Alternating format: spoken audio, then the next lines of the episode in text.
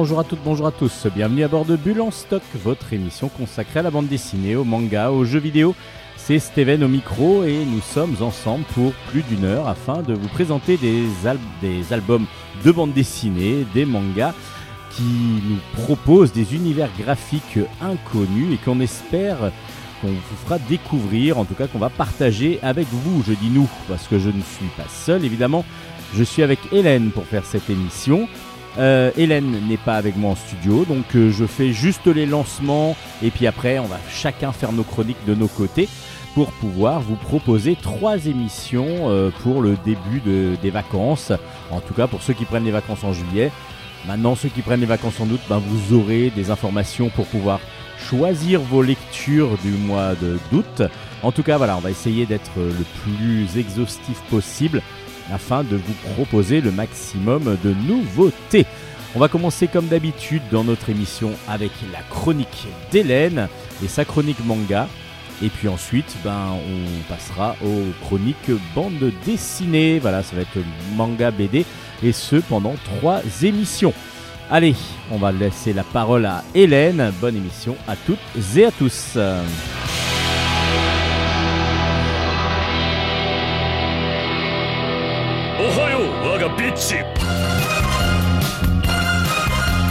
Chronique manga.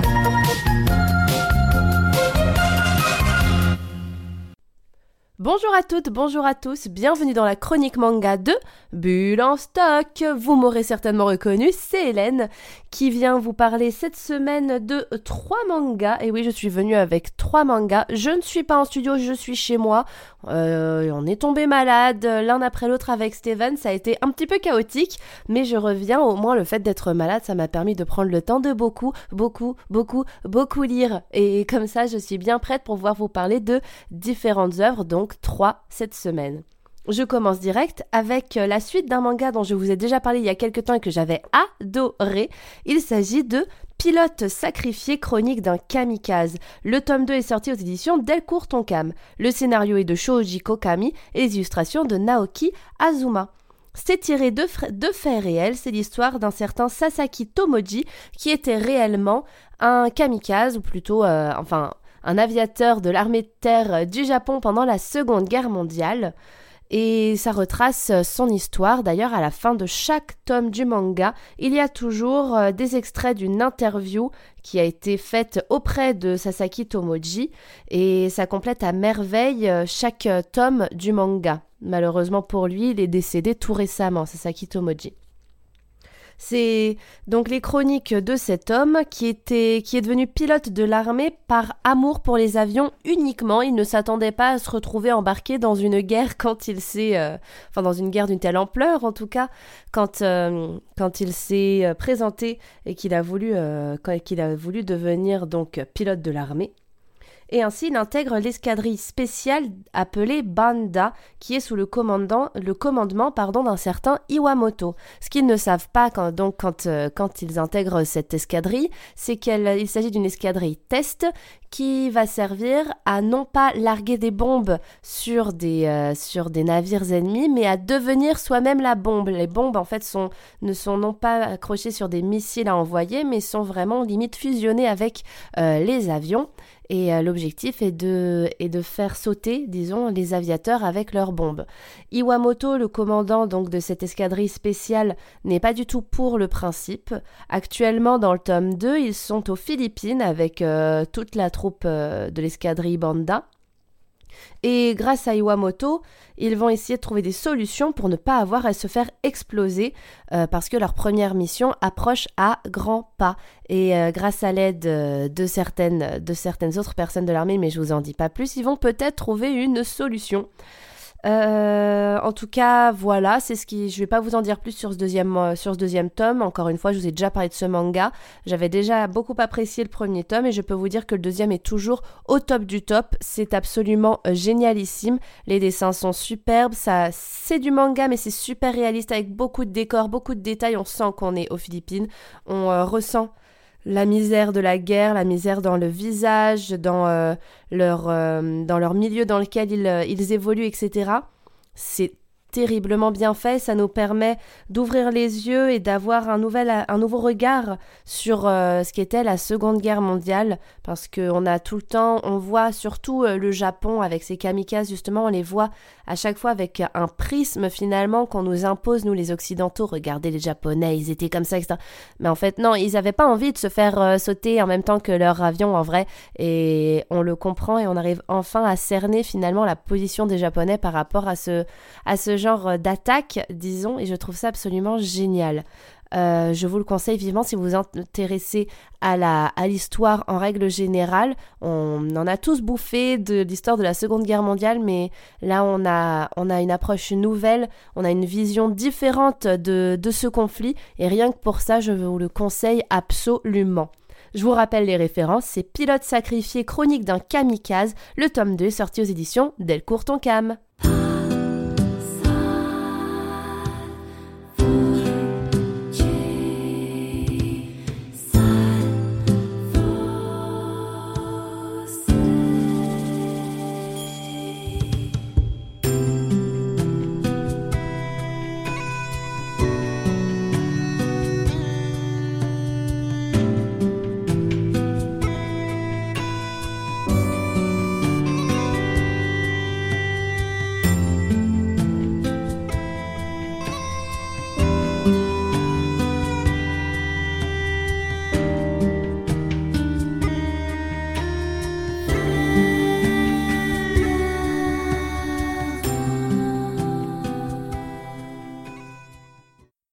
Cam. temps de vous présenter le deuxième manga de cette, euh, de cette chronique qui est également une suite, la suite d'un manga dont j'ai déjà parlé il y a quelques temps, un Isekai, on commence à avoir l'habitude, Isekai, les univers où euh, un personnage vit dans notre monde et paf, soit meurt et se réincarne dans un autre monde parallèle, soit est téléporté, etc. Voilà, c'est en règle générale, c'est plutôt la mort et la réincarnation. Là, c'est en l'occurrence, ensuite que j'ai entre les mains, c'est ça. Euh, ça s'appelle The Eminence in Shadow. C'est le tome 4 qui est sorti aux éditions Doki Doki. Les dessins sont de Henry Sakano, l'œuvre originale de Daisuke Aizawa et le Kara Design, donc euh, le design des personnages dans le manga par un certain Tozai. Alors, euh, pour euh, rappel, c'est l'histoire de Sid, qui est un jeune homme donc propulsé dans un univers parallèle, le royaume de Midgar. Et dans ces nouvelles, dans ce royaume, il fait tout pour devenir une éminence de l'ombre, c'est-à-dire quelqu'un qui tire les ficelles par sa force et son intelligence sans jamais se retrouver au premier plan. C'est son objectif. Il a toujours plus apprécier les héros de l'ombre, ceux qui, euh, contrôlent tout, mais derrière plutôt que ceux qui sont sous les projecteurs et qu'on adule, etc. Cela ne l'intéresse pas. Il préfère rester au second plan tout en ayant une forte puissance finalement dans cet univers. Et il va y arriver. Dans ce tome 4, on apprend qu'il y a un attentat dans l'école où il étudie, plus, euh, pardon, l'école s'appelle l'Académie des Mages-là, donc c'est une académie où les nobles euh, apprennent donc à combattre, etc. Donc dans cette académie, il y a eu un attentat. Euh, Sid, à grâce à son organisation secrète qu'il a créée, arrive à défaire euh, donc les terroristes, sauf que ces terroristes ont réussi à faire en sorte de faire porter le chapeau à l'organisation secrète de Sid par rapport à cet attentat. Donc le monde entier est persuadé que c'est euh, l'éminence de l'ombre, donc euh, dont, dont, Sid est à la tête, qui, qui a, disons, créé, qui a attaqué l'académie. Et, voilà, et suite finalement ça ne le dérange pas plus que ça, au contraire ça l'amuse de savoir que les gens se trompent sur euh, ses véritables attentions, et il veut même en jouer pour pouvoir continuer de faire euh, entre guillemets le bien, etc. Enfin même si c'est pas, il estime qu'il ne fait pas vraiment le bien, il agit dans ses intérêts, enfin voilà. Il est, euh, il est très égocentré, et c'est euh, du coup il se dit bon bah c'est marrant on m'a on m'a mis cette étiquette bon bah on va voir limite pourquoi pas leur donner raison enfin bref. Euh, il est dans un état d'esprit euh, assez assez spécial disons ce Cid. Je vais pas vous le cacher c'est pas un manga que j'ai particulièrement apprécié parce que je trouve que les personnages féminins en fait on a Cid et on a les personnages féminins qui sont euh, qui c'est un manga harem mais poussé un peu à l'extrême où toutes les filles sont euh, à ses pieds et le trouve absolument intelligent. Elles, elles sont bêtes, mais bêtes, toutes plus idiotes les unes que les autres. Enfin, en tout cas, même pas en fait, parce qu'on sent qu'elles ont de l'intelligence, on sent qu'elles euh, savent réfléchir. Mais dès qu'il s'agit de Sid, alors là, il n'y a plus personne. Elles sont toutes plus cruches les unes que les autres. C'est insupportable selon moi. Mais je pense que je suis pas le public visé. Et à mon avis, euh, des ados qui euh, ont plus peut-être d'autodérision sur ce genre de sujet seront plus à même d'apprécier ce manga. Moi, je vais pas m'étendre plus longtemps là-dessus. Je suis allée jusqu'au tome 4. Les dessins sont très très très beaux. Donc euh, ça facilite euh, ça facilite la lecture. C'est assez chouette à lire, c'est Enfin, c'est assez chouette à regarder plutôt, même si l'histoire du coup me, me branche pas outre mesure. Mais voilà, ça reste, ça reste une, une belle œuvre. Et si vous aimez les isekai euh, et que vous voulez voir euh, plein de filles qui savent super bien se battre et euh, un garçon qui défonce tout sur son passage, bah ce manga est fait pour vous. Je vous répète les références, ça s'appelle The Eminence in Shadow et le tome 4 est sorti aux éditions Doki Doki.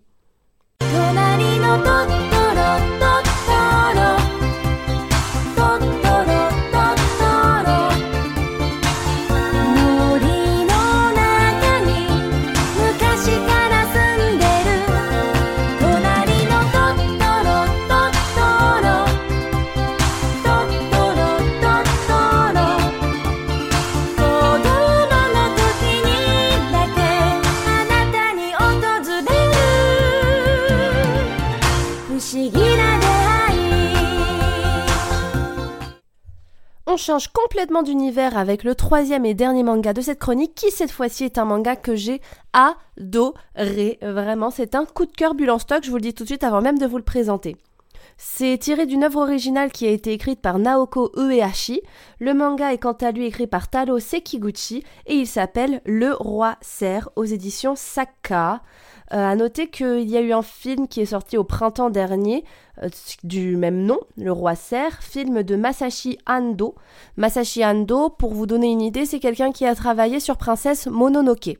Voilà, pour ceux qui, ont, qui connaissent, euh, vous allez tout de suite voir dans ma description du Roi Serre les, similitudes entre les deux œuvres. Pour ceux qui ne connaissent pas, regardez absolument ce chef-d'œuvre de ce chef-d'œuvre des studios Ghibli ou moi je dis Ghibli, mais en français, en, France on dit plutôt Ghibli en règle générale.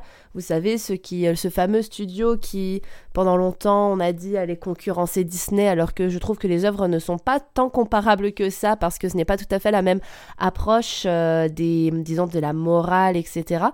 Euh, c'est peut-être un peu moins cucu, je dirais, les studios Ghibli en règle générale, très connus notamment pour le voyage de Chihiro ou mon voisin Totoro. Et euh, Princesse Mononoke est un des plus grands chefs-d'œuvre aussi de ce studio, je vous le conseille vivement. Bref, je reviens sur le roi Serre. Euh, donc le manga est paru en France euh, dans la foulée du, du, film, comme je vous ai dit, qui est sorti donc au printemps dernier, en mai 2022. C'est une histoire qui se passe pendant une guerre qui oppose l'empire Zol au royaume d'Aquafa. Nous suivons les aventures de Van, qui est un guerrier du clan des Rameaux Solitaires. Le clan des Rameaux Solitaires est un clan qui est reconnu parce que enfin qui est différenciable des autres clans plutôt parce qu'ils euh, se battent en chevauchant des, des piouikas. Je vais bien le dire piouikas, ces espèces de cerfs, d'où le nom roi cerf. Et ils sont, euh, les humains, en règle générale, n'arrivent pas à dompter ces animaux et pourtant, les, hommes du, clan des rameaux solitaires y arrivent parfaitement. Van est donc fait prisonnier suite à un conflit où, il a, où avec le clan des rameaux solitaires, ils, ils étaient rentrés dans ce conflit, du côté du royaume d'Aquafa. Il a été donc fait prisonnier par l'Empire Zol et devint ainsi esclave dans une mine de sel. Cependant, une nuit, euh, des loups porteurs d'une grave maladie mortelle qui s'appelle le, le mitsual, qui est comparable à une espèce de peste, attaquent la mine. Cette meute s'en prend à la mine, s'en prend à toutes les personnes qui sont sur place. Et par miracle, Van parvient à s'enfuir avec euh, la petite Yuna, petite fille d'environ 4 ans qui euh, qu'il va adopter avec qui enfin il va s'attacher à elle et en quelque sorte il va l'adopter d'ailleurs très rapidement Yuna va l'appeler papa. Il a été mordu par un loup, Van, et pourtant, il n'est pas mort de la peste. Il n'est pas mort du Mitsual, ce qui est absolument euh, incroyable, extraordinaire, ça n'était jamais arrivé.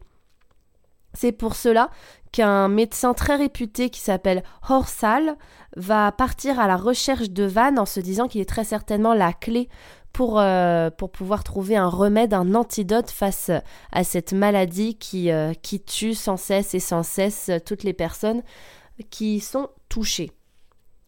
Ce manga est absolument magnifique. Je, c'est, une histoire en deux tomes, donc là j'ai, que le premier. Le deuxième n'est pas encore sorti en France actuellement. Il va, on n'a pas de date annoncée à l'heure où j'enregistre cette chronique en été, donc 2022. Euh, j'espère vraiment qu'elle va bientôt sortir parce que moi je vais bientôt partir à l'étranger, que j'ai envie de la lire en français et pas en japonais, ça va être un petit peu compliqué je pense. C'est magnifique, les dessins sont à tomber, on sent justement les, les références euh, ou plutôt euh, la hum, similitude avec euh, les œuvres des studios Ghibli en règle générale. Les personnages ont des traits très c'est bizarre de dire des traits des traits qui sont similaires justement à ce genre d'œuvre, c'est superbe. Le cet univers, ce royaume de ce royaume d'Aquafa et cet empire de Zol sont sublimes. On a envie d'aller euh, se balader à, à dos de Puikan ou aussi dans les plaines de ce royaume et surtout de, de savoir vers où euh, les pas de Van vont le mener. Et est-ce qu'on va trouver une explication sur ce fameux Mitsual Et est-ce qu'on va réussir à, trouver cet antidote et, ainsi aussi retrouver la paix entre tous ces royaumes? Ce qui est fort et ce qui est beau dans ce manga et qu'on retrouve également pas mal justement dans les, dans les œuvres de, de Ghibli en règle générale, c'est qu'il n'y a pas d'un côté les gentils, de l'autre côté les méchants. Il n'y a que différents personnages qui finalement se battent pour leur intérêt, mais pas en étant méchants, etc. C'est pas oh mon dieu, les méchants Zol contre les gentils d'Aquafa. Non. L'Empire Zol nourrit ses propres intérêts. Le royaume d'Aquafa nourrit également ses propres intérêts. Au milieu de tout ça, il y a tous les civils qui n'ont rien demandé, qui arrivent parfois, pour certains, à se mélanger entre les, deux, enfin entre le royaume et l'empire. Voilà, c'est juste, il euh, n'y a pas d'un côté tout blanc, un côté tout noir, c'est tout est mélangé, tout est nuancé, c'est pour ça aussi que c'est magnifiquement bien écrit. Je vous le conseille vivement. Peut-être pas pour les plus petits parce que c'est assez complexe comme, euh, histoire. Au début, j'ai lu plusieurs fois les, premières pages qui mettent euh, la situation en place. Mais vraiment, c'est un manga à lire. Je n'ai pas vu le film, mais je pense que c'est un film à voir. Je vous le conseille vivement. Je vous redis les références, pardon, avant de partir. C'est donc Le Roi Serre aux éditions Sakka. Ça sera en deux tomes et pour le moment, nous n'avons que le tome 1 de paru en France. C'est ainsi que s'achève ma chronique. J'espère qu'elle vous aura plu. Je reviens le plus vite possible avec euh, des nouveaux mangas. Portez-vous bien, amusez-vous bien, lisez bien et profitez de votre été. Mata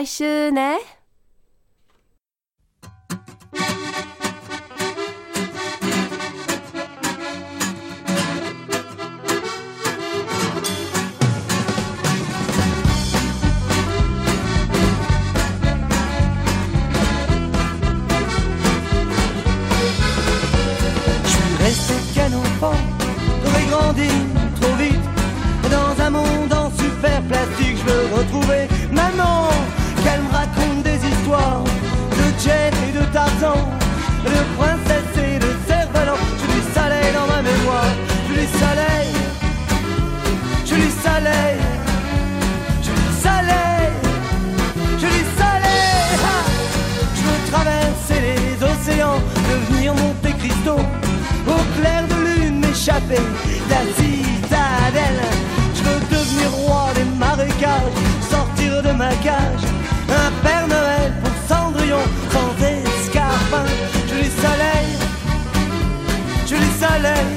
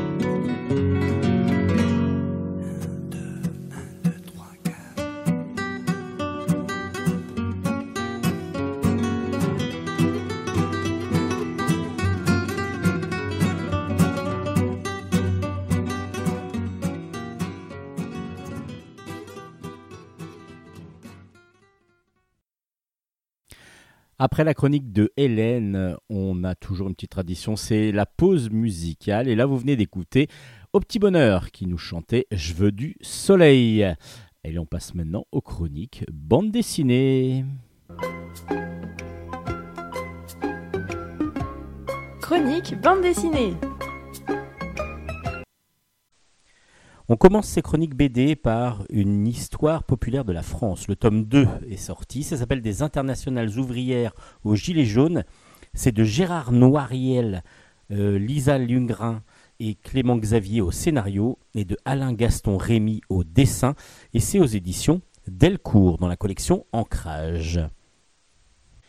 Alors avec cet album, comme avec le premier, vous allez plonger dans l'histoire de France. Donc euh, vous allez vous dire bon bah voilà c'est une histoire de France assez classique. À part que non, là on va parler d'une histoire de France populaire, c'est-à-dire que on va suivre le peuple et la révolution de différentes révolutions qu'ont fait le peuple pour arriver justement bah, au gilet jaune, qui est peut-être la plus récente des révolutions populaires, qui, qui montre le mécontentement du peuple et surtout qui veulent le changement. Et ça, c'est vraiment ce que veut montrer une histoire populaire de la France, c'est-à-dire qu'à chaque fois, on voit que les nobles, les, les grands, les rois, les dirigeants, lorsque l'on parle de l'histoire de France, alors que évidemment le peuple, qui est quand même beaucoup plus nombreux, euh, a toujours eu son mot à dire et de façon plus ou moins véhémente. Et justement, c'est grâce à cette histoire populaire de France que l'on va découvrir. Tous ces petits faits, enfin ces petits faits, ces grands faits, euh, que ce soit des manifestations, que ce soit des sortes de révolutions, euh, évidemment la Révolution française, mais ça c'était dans le premier tome, et puis euh, aussi ça va être des grèves, ça va être beaucoup beaucoup de choses qui vont bloquer par moment la France, qui vont donc être obligés, qui vont obliger les dirigeants à changer leur optique, voire leur façon de diriger. Euh, une histoire populaire de France, de la France, pardon. C'est vraiment un très très bon ouvrage où il y a beaucoup de choses dedans. Donc euh, vous pouvez aller à différentes périodes, vous allez trouver, vous n'êtes peut-être pas obligé de lire tout d'un coup, c'est un peu comme un livre d'histoire, vous allez peut-être piocher au départ dans différentes époques, mais en tout cas à chaque fois vous allez découvrir des choses ou vous rappeler de certaines choses qui sont plus récentes, en particulier pour ceux qui les ont vécues. Donc une histoire populaire de la France, tome 2, est sorti et c'est vraiment une très très bonne euh, idée de pouvoir voir à, au niveau du peuple euh, tout ce qui a pu changer et tout ce qui a fait bouger euh, la France comme elle l'est maintenant. C'est une histoire populaire de la France avec des dessins assez rigolos en plus très très très semi-réalistes qui fonctionnent très bien pour ce type d'histoire. Alors évidemment, il y a beaucoup de choses à lire, c'est assez dense, mais justement, comme je vous disais, en piochant dedans, je pense que vous allez trouver votre bonheur. Une histoire populaire de la France, c'est paru aux éditions Delcourt. On poursuit avec L'espion de César. Le tome 3 s'appelle Le Rubicon. C'est de Jean-Pierre Pécaud au scénario, Fafner au dessin, et c'est toujours aux éditions Delcourt, mais cette fois-ci dans la collection Histoires et Histoires. Alors, on suit Coax. Coax, qui est-il? Bah, C'est l'espion de César, tout simplement. Euh, c'est donc un espion qui va s'introduire dans les lignes ennemies pour pouvoir euh, donner, ben, faire des missions pour César. À part que Coax a pour, particularité d'être un Gaulois, un Gaulois assez costaud, euh, très fort, et qui a une seule ambition.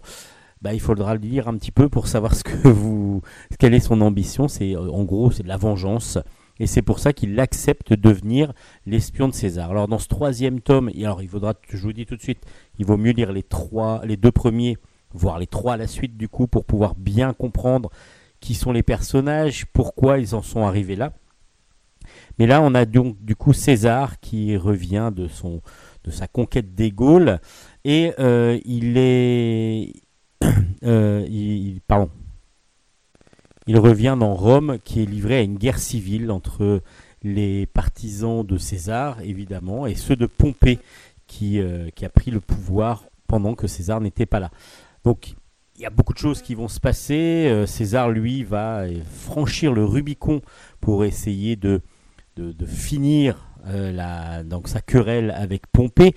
ça sera la fin de la, du, de la République romaine, comme on l'entend. Et pendant ce temps-là, Coax, lui, a une dernière mission à effectuer pour, euh, pour César. c'est d'aller tuer la chienne d'Hadès, qui est une, une guerrière, une guerrière helvète, euh, qui, qui doit être tuée. Et justement, ça fait partie d'une partie, enfin, c'est une partie de la vengeance de, de Coax. Donc du coup, ben, comment va se finir ce triptyque? Alors, on a la grande histoire avec l'histoire de, César et la guerre des Gaules euh, qui, se déroule derrière, à l'arrière de plan de tout cet univers. En tout cas, Coax, lui, vit dans cette partie-là. Donc la grande histoire dans l'histoire.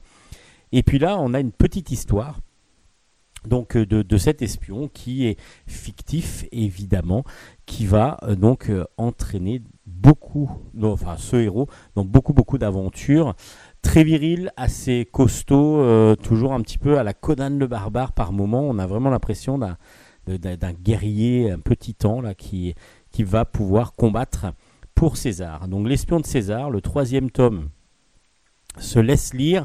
Après, le triptyque, si vous aimez vraiment le côté fantasy un petit peu et en même temps euh, beaucoup d'action et puis quand même sur un fond historique réel, vous allez sûrement apprécier avec un dessin réaliste avec mise en couleur surtout qui est assez euh, impressionnante. C'est vraiment la mise en couleur qui va faire ressortir vraiment tous les volumes des personnages et c'est vraiment très très bien réalisé.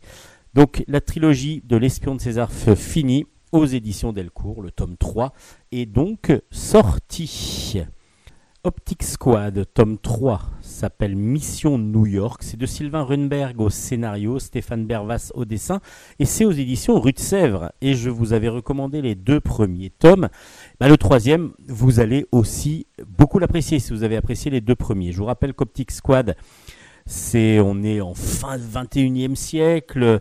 euh, ce sont des, des agents, une sorte de, de groupe euh, d'élite anticriminelle, une section d'élite anticriminelle, euh, mais avec des agents qui ont la particularité d'être avec des capacités organiques, c'est-à-dire qu'on leur a, on leur a inséré des, des- des systèmes qui leur permettent d'injecter à distance, donc déjà on peut voir ce qu'ils voient, on peut entendre ce qu'ils entendent, et en plus on peut leur injecter éventuellement de l'adrénaline par exemple pour pouvoir aller plus vite à certains moments, pour pouvoir leur donner du boost, enfin voilà. À chaque fois, on peut les contrôler un petit peu à distance en étant évidemment quand même des humains de base. Donc ce n'est pas des robots complets, mais ce sont des, voilà, des, des, des, des agents euh, un petit peu modifiés qui leur permettent, donc, qui permettent de faire des missions en, euh, en autonomie, mais aussi dirigées de, loin pour pouvoir les aider au maximum, pour que leur capacité soit mise au maximum en, avant, soit les plus efficaces possibles. Et donc du coup, là, on suivait donc Optic Squad 1 et 2, on suivait euh, euh, Catherine, Catherine qui est la meilleure peut-être agent des, des, des Optic Squad, et là Catherine va être obligée de se faire passer, on va dire, pour, euh, pour ce qu'elle n'est pas. Alors, je vous explique. Euh, les Optic Squad ont été mises un petit peu de côté, on a démantelé un petit peu le système parce que du coup, il y a, Annette Smith qui est la dirigeante responsable des Optic Squad qui va, euh, qui, a, remarqué que toute sa hiérarchie était corrompue. Donc du coup, qu'il n'y a plus possibilité de vraiment faire son, ce qu'elle faisait euh, depuis le départ euh, efficacement. Et donc du coup, elle va monter dans le dos de sa hiérarchie justement une mission pour Catherine afin qu'elle puisse euh, montrer à tout le monde que sa hiérarchie est complètement corrompue et donc Catherine va faire croire à sa direction actuelle qu'elle est en train de travailler pour eux et en fin de compte ça va être une mission d'infiltration un petit peu dans, dans, pour, les, pour, sa- pour son ancien groupe. Elle va retourner sur New York, euh, Catherine, et Catherine va justement en plus, en parallèle, se, aller chercher, avec, comme elle est, euh, c'est sa ville natale, New York, elle va essayer de comprendre pourquoi ses parents l'ont vendue quand elle était enfant. Et donc elle va essayer de retrouver ses parents afin de découvrir un petit peu plus de son passé. Alors, Optic Squad, c'est toujours aussi bien. C'est vrai que avoir lu les premiers tomes m'ont permis de bien comprendre un petit peu comment fonctionnaient déjà les Optic Squad et puis de me mettre déjà dans le bain euh, de, cet univers euh, de science-fiction et en même temps euh, d'anticipation, on va dire quasiment plus que de la science-fiction, parce qu'on a beaucoup beaucoup de choses qui pourraient arriver très rapidement. Et donc, du coup, Sylvain Runberg nous entraîne dans cet univers d'anticipation vraiment vraiment de façon très très agréable. Stéphane Bervas, un dessin semi-réaliste qui est absolument magnifique, avec beaucoup beaucoup de, dynamisme, et ça c'est vraiment appréciable, le dessin est sublime. Et donc du coup, bah, on est entraîné encore dans cette troisième mission euh, de Optic Squad. Vraiment, j'ai adoré les trois tomes qui existent pour l'instant de, d'Optic Squad. Donc, je vous ai recommandé le premier, je vous ai recommandé le deuxième. Je vous recommande le troisième. Si à un moment donné vous ne comprenez pas, c'est que vraiment vous ne voulez pas lire Optic Squad. Mais je pense que vous allez passer à côté d'une très très bonne série de science-fiction anticipation qui est parue donc aux éditions Rue de Sèvres. Optic Squad tome 3 Mission New York est sorti aux éditions Rue de Sèvres et c'est une grosse recommandation de Bulle en stock. Enfin la fin, dirons-nous, de L'idole dans la bombe. La troisième partie est sortie aux éditions Futuropolis. C'est de Stéphane Prel au scénario, de Jérôme Jouvray et de euh, Anne-Claire Jouvray au dessin et à la couleur. Et c'est donc, comme je vous disais, aux, éditions Futuropolis. Alors, pourquoi je dis enfin? Parce que ça fait 15 ans, 15 ans que le tome 2 est sorti. Le tome 1 était sorti d'abord dans une collection qui s'appelait 36, je ne sais pas si vous vous rappelez, aux éditions Futuropolis, qui a eu que très peu d'albums, mais certains, euh, alors c'était des albums souples qui regroupaient à chaque fois des fascicules, en fin de compte, qu'on pouvait acheter plus rapidement normalement. C'est un petit peu mort assez vite, mais par contre, les quelques séries avaient connu des albums ensuite, donc comme ce fameux euh, Idole dans la bombe. Euh, les deux tomes sont sortis ensuite assez rapidement. Et puis là, 15 ans après, le troisième et dernier tome des aventures euh, de ce d'un trio du, bah, c'est un trio déjà de dessinateurs, mais aussi d'un trio de, personnages que l'on suit depuis le début.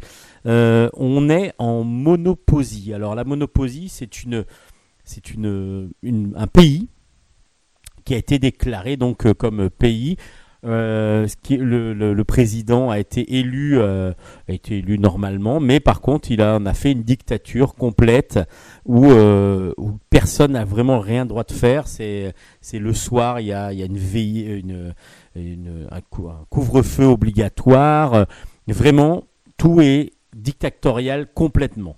Alors, on est sur une dictature assez parodique parce qu'il y a pas mal de choses assez drôles qui se passent. Et justement c'est ce qui est la force pour moi de cette série, c'est l'humour qui en ressort. Et l'humour que donne évidemment le dessin et aussi le scénario.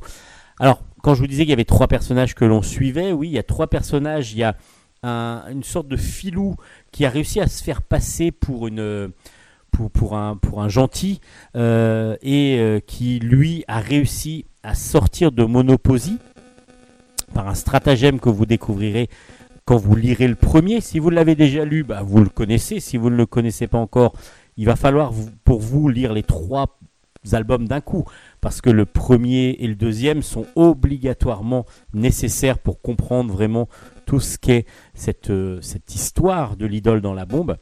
Et donc on va suivre un premier qui s'appelle Dimitri, euh, qui lui arrive à passer euh, donc chez les comment dire, les adversaires, donc le pays voisin qui s'appelle la Confédération des Étoiles. Euh, donc il arrive à arriver en, territoire libre, on va dire. On, va suivre aussi un professeur qui lui euh, n'a pas réussi justement à partir un petit peu à cause de Dimitri. Et ce professeur, lui, par contre, il a beaucoup beaucoup de choses dans son esprit. Il a surtout beaucoup de, choses à vendre et aussi à faire découvrir. Il a beaucoup de découvertes et justement autour d'une bombe qui pourrait devenir radicale. Et donc ce professeur que l'on va suivre dans le, premier et deuxième tome va petit à petit commencer à rentrer, euh, une fois qu'il n'a pas pu sortir de Monoposie, va commencer à rentrer en dépression et puis il va devenir carrément euh, donc euh, résistant Et, euh, et, il va même faire des attentats, donc il va devenir terroriste en monoposie. Et puis la troisième personnage que l'on voit dans les trois couvertures d'albums, c'est une chanteuse, une chanteuse qui s'appelle Toradia. Et Toradia, elle, c'est une chanteuse qui va être un petit peu l'icône que de ce que voudraient avoir à chaque fois les deux pays. La monoposie, bah, c'est une idole pour eux, donc euh, du coup, c'est une représentation de, de, l'excellence de la monoposie. Donc euh, n'arrive pas à sortir de monoposie. Elle veut aussi, elle, s'échapper, malgré le fait qu'elle soit plutôt bien traitée en monoposie, mais elle veut s'échapper de cette... Euh, de, cette dictature qui a été mise en place petit à petit, une dictature assez absurde et euh, assez ubuesque. Et elle veut, elle va même réussir dans le premier tome à s'échapper et elle va se retrouver donc euh, dans l'autre pays qui lui aussi veut de, de Toradia. Pourquoi? Parce que euh, il veut, euh, bah, voilà, le président de, la, de la Confédération des Étoiles veut sortir avec elle, en tout cas veut un dîner avec elle, et c'est juste ce qu'il veut, il va absolument dîner avec elle, et de nouveau, elle va se retrouver une sorte d'idole, une sorte de représentation de, du personnage qu'il va falloir avoir de son côté pour pouvoir euh, devenir un pays indépendant et vraiment le pays dominant. Et justement, il va même y avoir une guerre qui va se déclarer entre les deux pays. Enfin voilà, ça va partir dans l'absurde complet. C'est comme je vous disais, c'est très ubu, c'est très euh, très absurde et en même temps très intelligemment écrit. Pourquoi? Parce que on a des situations qui pourraient être géopolitiquement euh, réaliste. On a des dictatures qui sont évidemment poussées à l'extrême avec des curseurs qui sont poussés au maximum, mais qui peuvent ressembler à des dictatures qui existent. Euh, voilà, on est vraiment dans quelque chose de, semi-réaliste, même en scénario.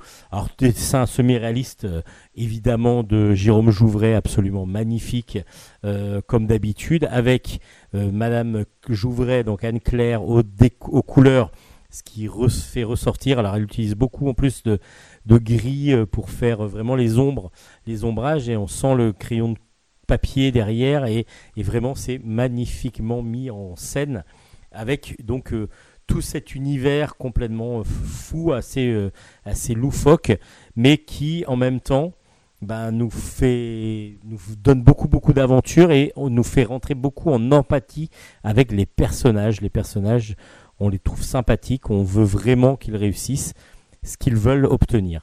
Ça s'appelle L'idole dans la bombe, le tome 3 est sorti. Si vous ne l'aviez pas lu comme moi, j'avoue, je, suis passé à côté des, deux premiers tomes. Je me suis rattrapé avec ce troisième tome et j'ai bien fait parce que c'est vraiment absolument génial. Je pense que vous allez vraiment, vraiment prendre plaisir à lire ce triptyque. Si vous avez les deux premiers, évidemment, le troisième est nécessaire. Euh, si vous n'avez pas encore lu, bah, les trois tomes sont disponibles chez Futuropolis. C'est de Stéphane Prel au scénario, Jérôme Jouvray au dessin et Anne-Claire Jouvray à la couleur. C'est une grosse recommandation de Bulle en stock.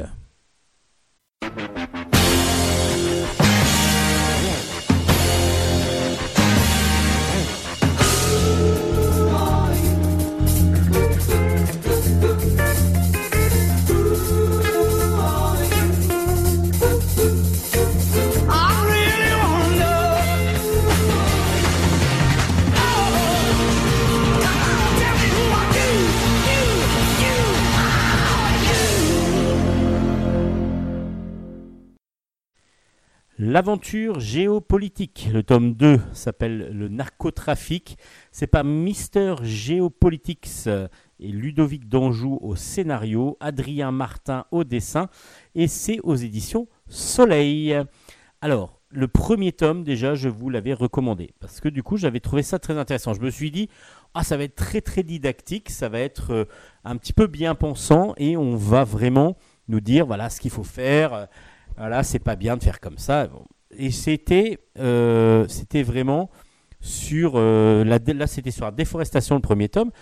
Et en fin de compte, j'avais trouvé ça très très intelligemment fait. Pourquoi? Parce que Mister Geopolitics, qui fait, qui a une, chaîne YouTube qui fonctionne très très bien, est une fait des reportages, mais il ne va pas obligatoirement commenter. C'est-à-dire qu'à chaque fois, il va se mettre au niveau de tout le monde. Euh, on est, par exemple, ici, dans le, dans le narcotrafic. Il va à l'endroit où on va produire de la coca, donc euh, la, plante qui va servir à faire de la cocaïne. Mais les gens qui sont là à faire de la coca, on leur dit, ben voilà, vous pouvez faire autre chose comme plantation. Ils disent oui, mais ça nous rapporte dix fois plus. On nous achète dix fois plus cher la, plante de coca que, euh, les autres, que les autres produits qu'on peut faire produire et qu'on nous demande de produire. Donc du coup, euh, ben, on va continuer à faire, euh, au lieu de faire du café, on fait de la coca. Mais c'est normal, c'est normal, les gens ils veulent juste survivre et c'est justement ce que va montrer Geopolitics, Mister Geopolitics, c'est que tout n'est pas blanc et tout n'est pas noir. Euh, évidemment, il y a tout le côté négatif que ça entraîne, que ça engendre, mais il y a aussi des gens qui n'ont que ça pour survivre et qui ne peuvent survivre que comme ça. C'est pas eux qui décident de toute façon. Si ils ne décident, si au contraire ils décident de ne pas euh, aller dans, dans, cette, dans, cette, dans ce trafic, mais même sans le savoir en plus, parce qu'ils sont, ils sont que au début, par exemple, pour le, là je vous parle des, des producteurs de, de, la plante, s'ils ne sont qu'au début de cette, euh, de cette chaîne, ils ne savent même pas obligatoirement jusqu'à où ça va, même s'ils doivent s'en douter, je pense, à la fin. Mais eux, ils ne font ça que pour survivre. Pour survivre, autrement ils meurent. Et leur famille meurt avec eux. Donc du coup, évidemment, on, se remet au niveau de l'humain. Et c'est ça qui est très très intéressant. C'est, ça montre vraiment tous les rouages et tous les niveaux euh, d'implication de chaque personne. Et c'est très très intéressant là-dessus. Et c'est pour ça que j'aime cette série. L'aventure géopolitique, que ce soit sur la déforestation, le premier tome, ou le narcotrafic sur le deuxième tome, bah, ça nous plonge comme ça à l'intérieur, mais grâce à des vrais reportages, avec au plus près des gens. Il est allé vivre avec les gens, il est allé leur demander. Et on voit ici qu'il a même pris des risques dans le deuxième tome.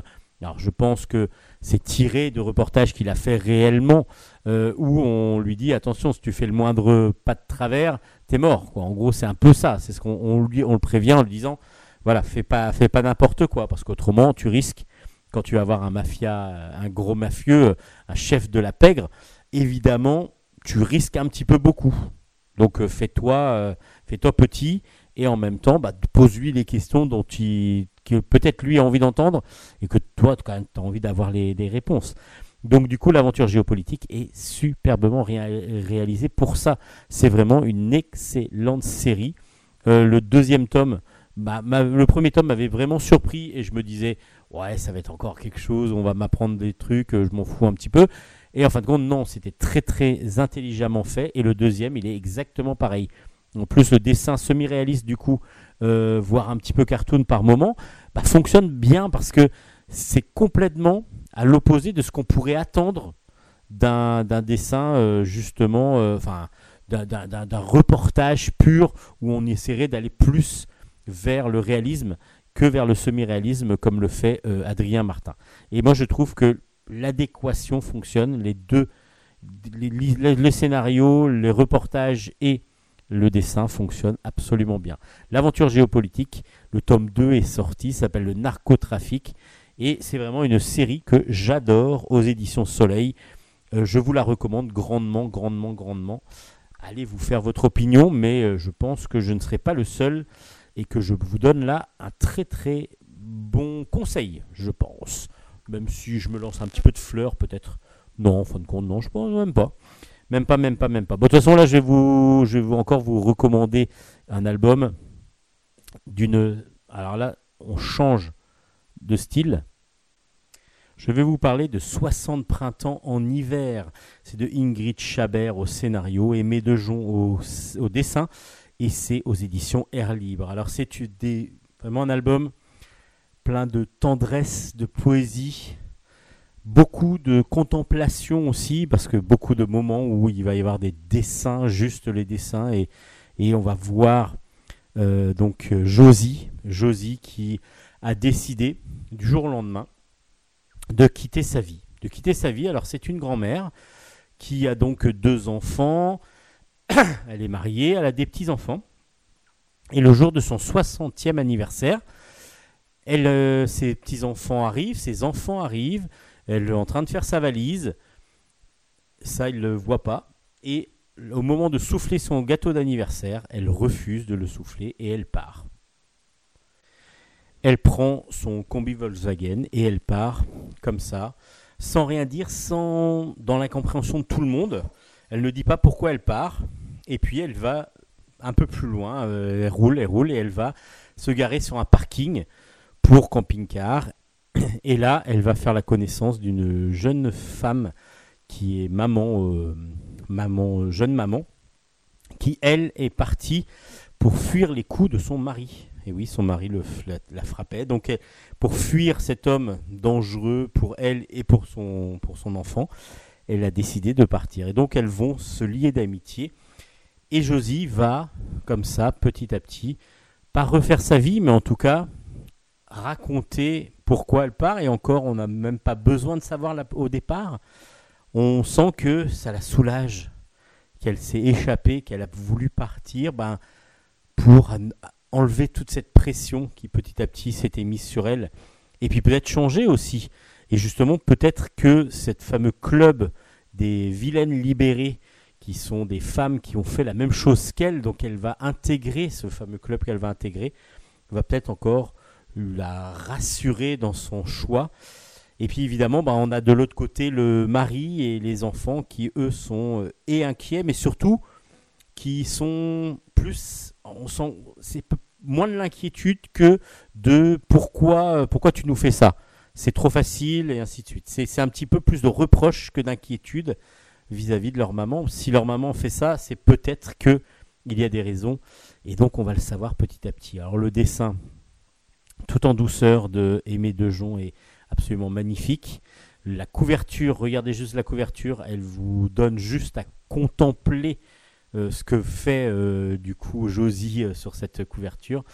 Et puis on va avoir beaucoup d'humanité, beaucoup de, tendresse, beaucoup de, petites choses du quotidien qui vont être très très importantes dans cette vie de reconstruction, de, se retrouver, essayer de se retrouver soi-même, essayer de reconstruire peut-être quelque chose par soi-même et avec en se centrant sur soi.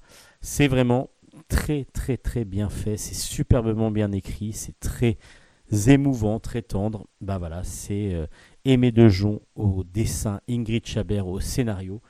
C'est aux éditions Air Libre, euh, donc euh, la collection Air Libre de chez Dupuis. Et c'est absolument magnifique. C'est une grosse recommandation de Bulle en stock. Je crois que là, je suis en train de partir sur une, émission où il va y avoir beaucoup, beaucoup, beaucoup de grosses recommandations. En tout cas, ce, cet album aux éditions Air Libre 60 printemps en hiver est une grosse recommandation, une obligation de lecture quasiment. Pour parler de livres qui sont très, très émouvants, moi il y en a un là qui m'a tiré ma larme. Ça s'appelle Sirocco. C'est de Giulio Macchiayon, pardon, Pardon, c'est un italien et je suis nul en italien, mais de toute façon, toute langue étrangère, je crois. Giulio Macayon, et c'est aux éditions Ankama. C'est un one-shot. Euh, je vous avais déjà présenté son premier album qui s'appelait Basilico, Basilico, et que j'avais adoré. J'avais adoré cet album. Et euh, du coup, il y avait beaucoup, beaucoup, c'était toute une histoire de famille et euh, des choses qui se mélangeaient. Enfin, et puis pas mal de. Voilà, il y avait, il y avait toute une, un esprit familial à l'intérieur de cet album. Et là, dans le deuxième, on a encore cet esprit de famille, mais c'est une famille plus réduite. On va suivre euh, Mia. Mia, elle est, elle est une, elle finit son lycée, mais elle a qu'une idée en tête, c'est de faire de la danse. Elle a beaucoup beaucoup de talent. Prend beaucoup de temps pour, euh, et beaucoup d'abnégation pour pouvoir faire de la danse. Et justement, on lui propose d'aller euh, faire un concours pour pouvoir rentrer dans une grande école, une grande école prestigieuse. Euh, et du coup, là, elle est un petit peu, elle a envie d'y aller. Et en même temps, elle, est, elle habite Venise avec son papa. Son papa lui tient un bar qui s'appelle le Sirocco. Et son papa, donc, du coup, est célibataire. Il, est, il, a, besoin d'un, il a personne pour, avec lui, en fin de compte. Et euh, du coup, Mia a un peu peur de partir parce que c'est à Milan qu'elle va doit aller et non pas, peut pas rester à Venise pour danser. Il y a sa, grand-mère aussi, sa grand-mère qui euh, est venue habiter avec eux parce qu'elle a eu euh, une, maladie, elle a, été, euh, elle a eu une chimio, elle a donc eu le cancer et du coup, elle a été obligée de partir de chez elle parce que elle n'avait plus la possibilité de, faire ce qu'elle voulait. Surtout, c'est elle qui voulait s'éloigner parce qu'elle faisait de la sculpture. Et la sculpture, maintenant, après sa maladie, elle ne peut plus bouger l'épaule comme, elle le faisait. Et donc, du coup, elle se retrouve un petit peu bloquée, un petit peu gênée pour pouvoir se déplacer et aussi manipuler des choses. Et donc, du coup, ce trio va nous donner plein d'émotions. Plein d'émotions. Alors, euh, Mia fait tout pour que son papa trouve l'amour. Et l'amour, ben, ce sera un homme qui est donc elle l'inscrit sur Grinder euh, parce que son papa est homosexuel. Et elle va tout faire pour que son papa trouve l'amour. Son papa, lui, évidemment, euh, veut que le mieux pour, pour sa fille. Et en même temps, ben, il y a sa mère qui, qui, qui l'a fait un petit peu ramener sur Venise, mais qui petit à petit déprime et déprime, déprime. Et justement, à un moment donné, cette mère va devoir, donc la grand-mère de Mia, va vouloir partir. Et va vouloir partir parce qu'elle va rejoindre un petit peu son, village d'enfance où elle va retrouver bah, quelqu'un qui lui écrit des lettres. C'est quelqu'un, un petit secret qu'elle a. Euh, ce n'est pas son mari, parce que son mari est décédé. Donc le grand-père de Mia est décédé. Mais par contre, elle a quelqu'un qui lui écrit des lettres régulièrement. Et du coup, il y a tout ce, toutes ces choses non dites qui petit à petit vont s'engrainer les unes dans les autres pour des fois bah, mettre des quiproquos dans l'idée ou alors euh, au contraire bah, petit à petit vont cacher les choses cachées vont peut-être permettre de, faire avancer. Enfin c'est vraiment très subtil c'est très très bien fait c'est très intelligemment écrit et c'est superbement bien dessiné un dessin noir et blanc vraiment euh, somptueux élégant raffiné qui nous permet d'avoir vraiment des, des, des, scènes absolument magnifiques. Et puis chaque chapitre va avoir une couleur qui va accompagner le noir et blanc. Alors ça, c'est, je ne sais pas si c'est pour donner des émotions, mais en tout cas, c'est, moi, ça m'a donné énormément. Mais je n'ai pas ressenti ça par la couleur, j'ai ressenti ça par le dessin et par les propos et par les situations. La situation finale est terrible. Et du coup, Sirocco est encore une grande, grande, grande, grande réussite de cet auteur que je ne connaissais pas avant ce premier album, Basilico, et que j'ai découvert grâce à Ankama. Et c'est vraiment un superbe auteur italien que vraiment je vous recommande. Donc Sirocco, l'album de Giulio Macaion aux éditions Ankama, est une pure merveille d'écriture, de finesse, de raffinement, d'élégance pour le dessin c'est absolument superbe. Ça s'appelle Sirocco, c'est chez Ankama et c'est une grosse recommandation de Bulle en stock. Je vous avais dit qu'il y en aurait des grosses recommandations de Bulle en stock cette, semaine. Bon là, ça y est, là c'est parti, là euh, j'en suis à 4, 4 ou 5 déjà. Et c'est loin d'être fini. Primo Levi. Primo Levi, c'est une nouvelle édition de cet album euh, autour de ce grand, grand, grand euh, personnage. C'est de Matteo Mastragostinoil, c'est pas si évident à dire. Euh, donc, euh, et des dessins pardon, de Alessandro Ranchiassi, et c'est aux éditions Stenkis. Donc, c'est une réédition de cet album qui va permettre de découvrir qui est Primo Levi. Et c'est justement ce que va que vont faire les enfants d'une école primaire, l'école primaire de Turin, là où a justement été Primo Levi euh, dans son enfance, et il va venir dans une école primaire et il va leur expliquer bah, ce qu'il a vécu, ce qu'est, l'Holocauste, euh, les camps d'Auschwitz, pourquoi il avait le numéro, euh, pourquoi il a le numéro 1745-17 de tatoué sur son, sur son bras, et tout ça, bah, on va comme ça rencontrer ce personnage euh, qui a toujours témoigné et surtout qui a toujours voulu que la Shoah ne soit pas oubliée pour pouvoir euh, faire perdurer cette idée d'horreur qui avait a eu lieu et que lui a vécu donc dans les camps d'Auschwitz à l'époque. Il voulait parce que maintenant il est décédé, il voulait absolument euh, tout faire pour que l'on s'en rappelle. Et donc l'idée de, cette, de cet album, c'est de présenter ce personnage en train de présenter lui-même ce qu'il avait, euh, avait vécu à des enfants. Donc c'est faire perdurer par le dessin ce que lui faisait perdurer par le par l'oralité. Euh, et c'est, c'est, très très émouvant. c'est évidemment troublant, choquant, parce qu'évidemment, les plans des, des camps de, concentration bah, sont dessinés de façon réaliste. Et du coup, c'est choquant, gênant et dur à, lire des fois, mais c'est nécessaire aussi à lire. Il ne faut pas oublier que c'est des choses qu'il faut absolument ne jamais oublier, justement. C'est aux éditions Stenkiss, ça s'appelle Primo Levi, c'est une réédition de ce très très bon album euh, qui présente ce grand homme qui a permis à beaucoup de comprendre et de découvrir ce que pouvait être l'horreur des camps de concentration.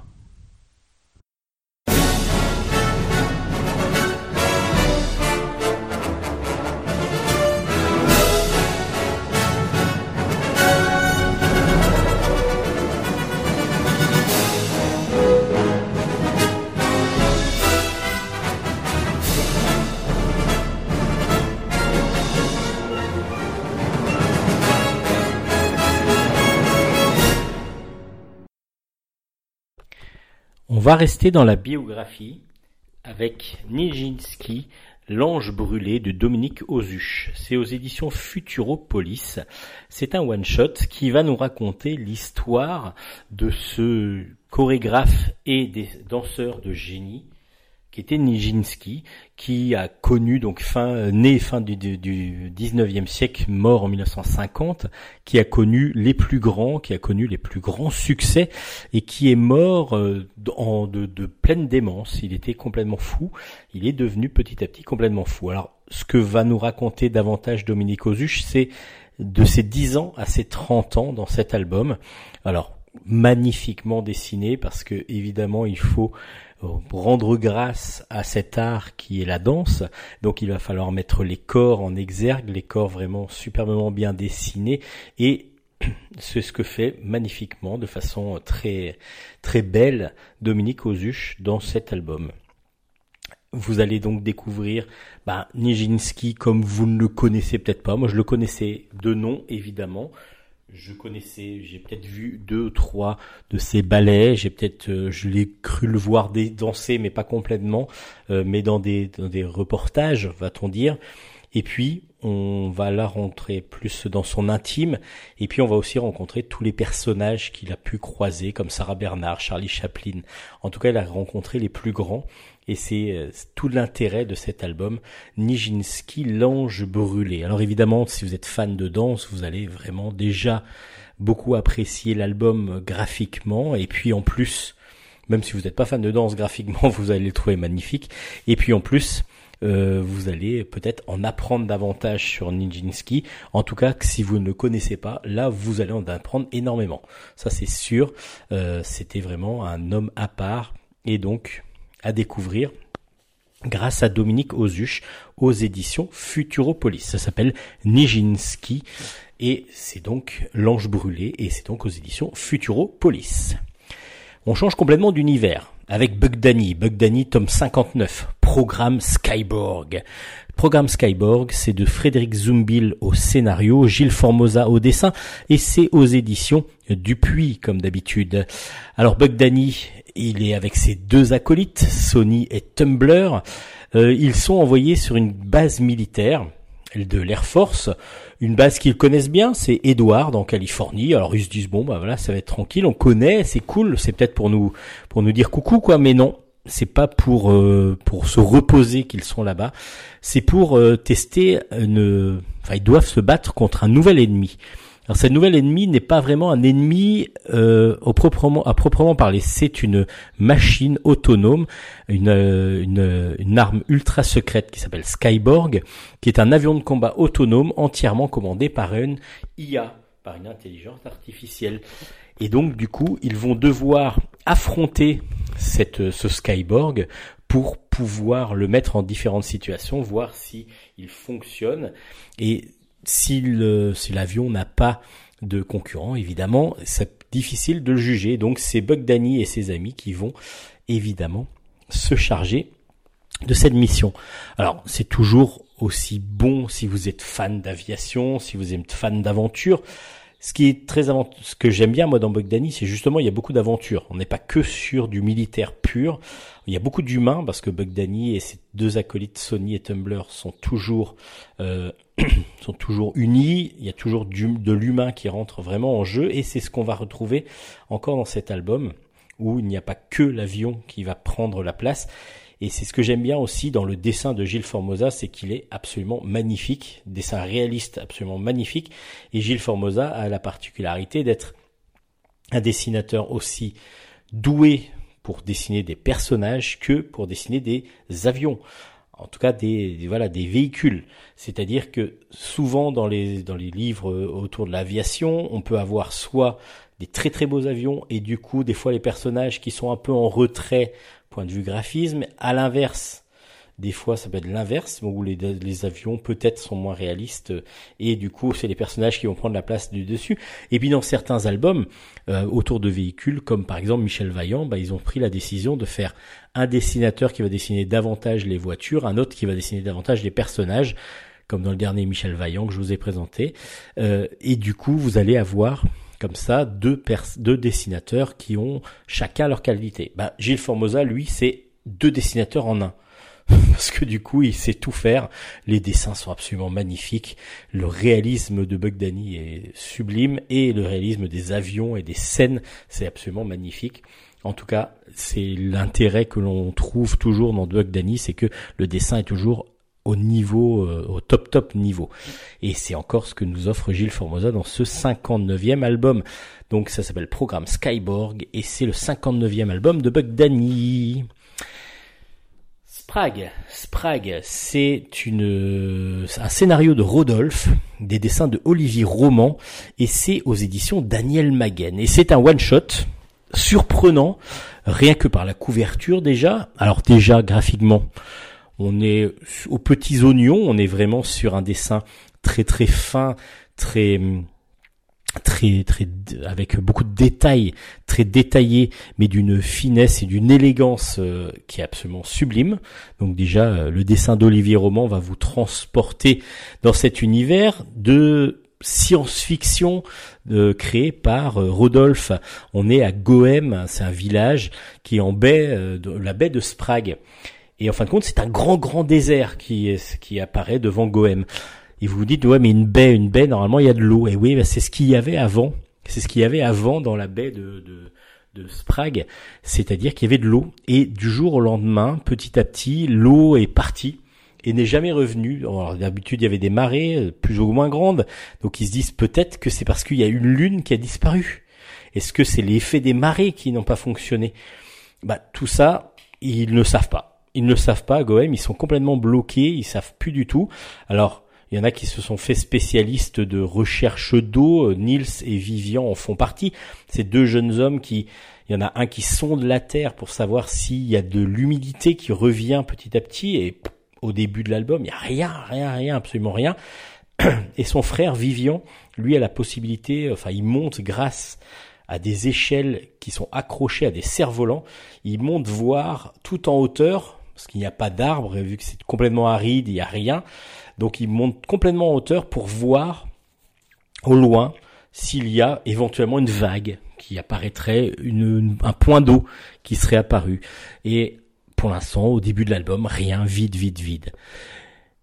Vivian et Niels vont se décider à partir en mission. Et pourtant, les missions ne sont plus euh, acceptées. Donc, ils vont le faire en secret.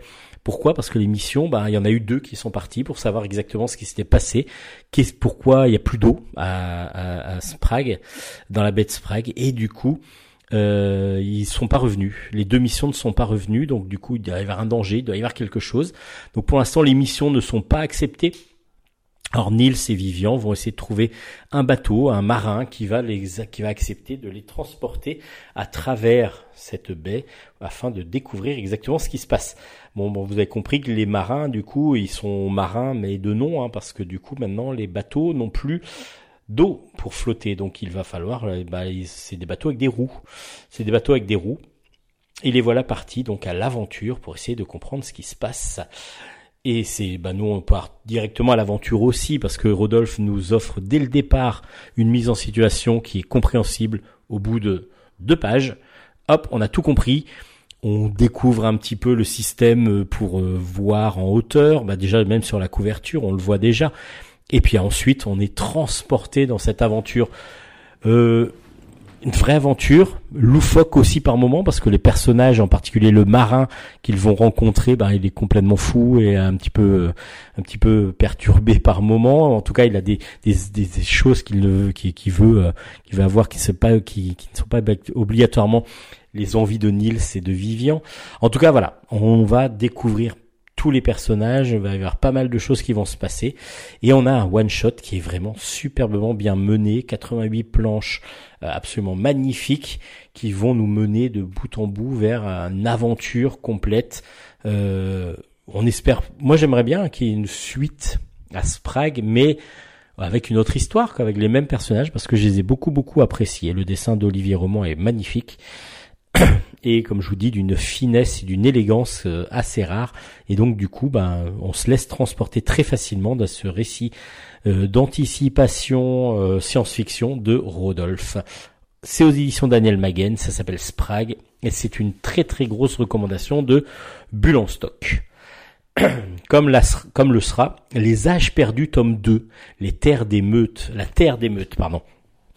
C'est de euh, Jérôme Legris au scénario, de Didier Poli au dessin, et c'est aux éditions, comme je vous disais, d'Argo, je crois, hein, je vous l'avais déjà dit, mais en tout cas, je peux le redire parce que c'est une grosse, grosse, grosse recommandation. Alors déjà, graphiquement, on a une couverture qui est assez impressionnante, avec beaucoup de couleurs et des personnages. Et puis quand on ouvre, on se dit, bon, bah ouais, d'habitude, la couverture, elle est super bien faite, et puis des fois, bah, on est déçu par l'intérieur. Et ben là, c'est pas du tout le cas. La couverture correspond à ce qu'il y a à l'intérieur. Et c'est génial parce que du coup le dessin de, Didier Poli qu'on connaissait déjà dans un univers d'heroic fantasy absolument euh, semi-réaliste complètement euh, ou voire tirant vers le réalisme complètement euh, parfait. Son style de dessin est parfait pour ce style de, de récit. Parce que là les âges perdus c'est aussi un dessin de c'est aussi de l'heroic fantasy mais je vais vous expliquer un petit peu après que c'est de l'heroic fantasy qu'on ne connaît pas vraiment et donc dans ce Didier Poli euh, donc fait euh, tout son dessin et ensuite rajoute de la couleur et ce qui donne un volume, une profondeur aux planches qui sont impressionnantes. Et je trouve que la mise en couleur est absolument magnifique comme le dessin. Et du coup ça, ça, ça vraiment le, la mise en couleur rajoute vraiment beaucoup au dessin. Et c'est absolument magnifique. Alors les âges perdus comme je vous disais c'est de l'heroic fantasy mais ne vous attendez pas à avoir des orques contre des gobelins et ainsi de suite. Non, on est dans sur un sur une heroic fantasy, euh, ben on est en, dans les années 90, moins 99, enfin 99 plutôt. Euh, voilà, il y a une grosse destruction de la Terre en gros. Il y a il y a des humains et il y a une, une, apocalypse avec des météorites partout et toute l'humanité est détruite sauf quelques-uns, quelques quelques humains qui ont réussi à se réfugier sous la Terre. Et donc du coup, bah, c'est ils vont former petit à petit, ils vont évoluer, ils vont former des clans.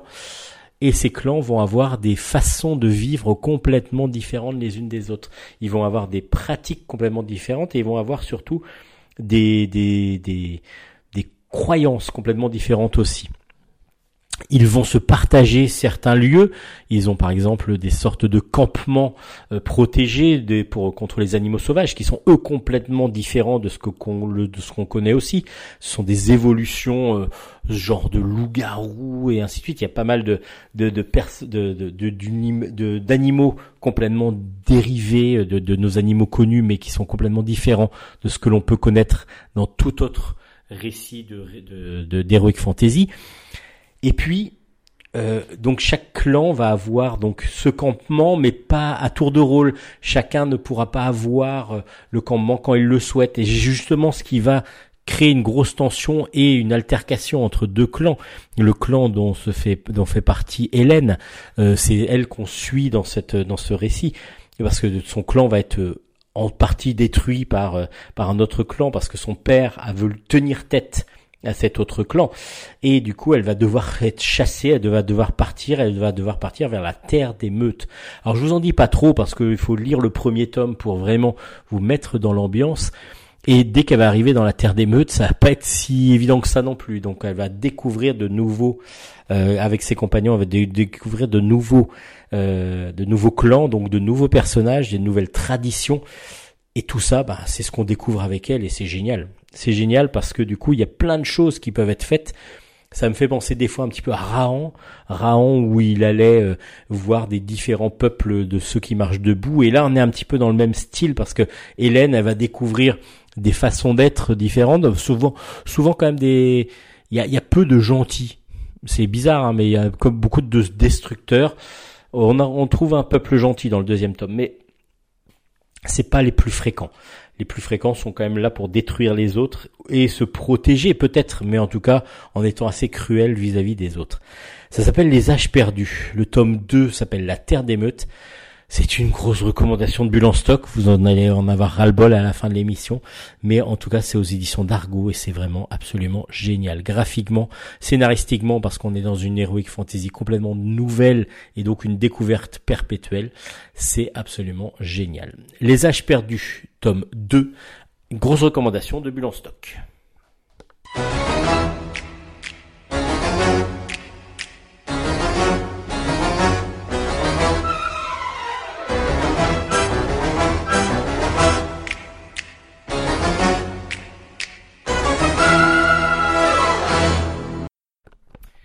Malcolm Max, tome 3 à la tombée de la nuit par Peter Menningen au scénario, Ingo Rumling au dessin et c'est aux éditions Delcourt. Euh, c'est la fin de cette de ce triptyque du coup euh, qui nous raconte les aventures un petit peu Sherlock Holmesque de de Malcolm Max. Donc lui c'est un détective privé et on est euh, au début du XXe siècle et il est à, il a affaire à une armée de robots, euh, une armée d'hommes robots, d'hommes mécaniques indestructibles euh, qui se répandent petit à petit dans les rues de Londres.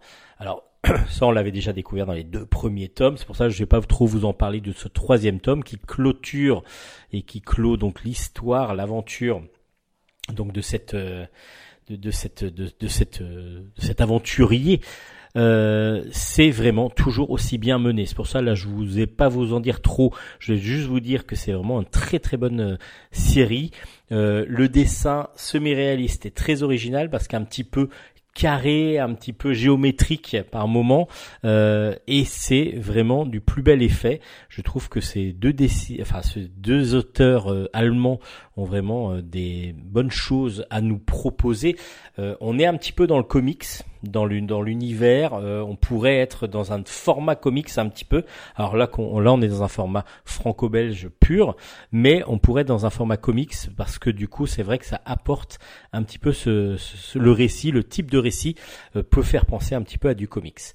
Euh, les deux premiers tomes étaient vraiment une bonne réussite. Le troisième clôt avec grand succès et grand plaisir pour le lecteur. Donc euh, cette aventure de Malcolm Max. Alors peut-être qu'on va le découvrir euh, dans une troisième, dans une deuxième histoire ce serait bien parce que les deux, le premier, donc la première histoire est vraiment bien et clôture vraiment très bien cette euh, cet univers et donc du coup on va, je vous propose donc Malcolm Max tome 3 Nightfall euh, aux éditions Delcourt.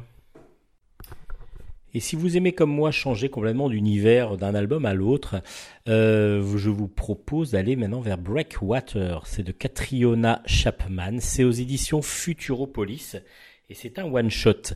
Alors on rentre dans un autre univers que Malcolm Max parce qu'on est à Brighton, station balnéaire au sud de Londres, et euh, il y a là le Breakwater. Le Breakwater, c'est une grande salle de spectacle, en tout cas qui était une grande salle de spectacle à l'époque, et qui maintenant n'est plus qu'un cinéma. Il n'y a que le bas qui est donc euh, gardé pour faire un cinéma, et on va découvrir Chris.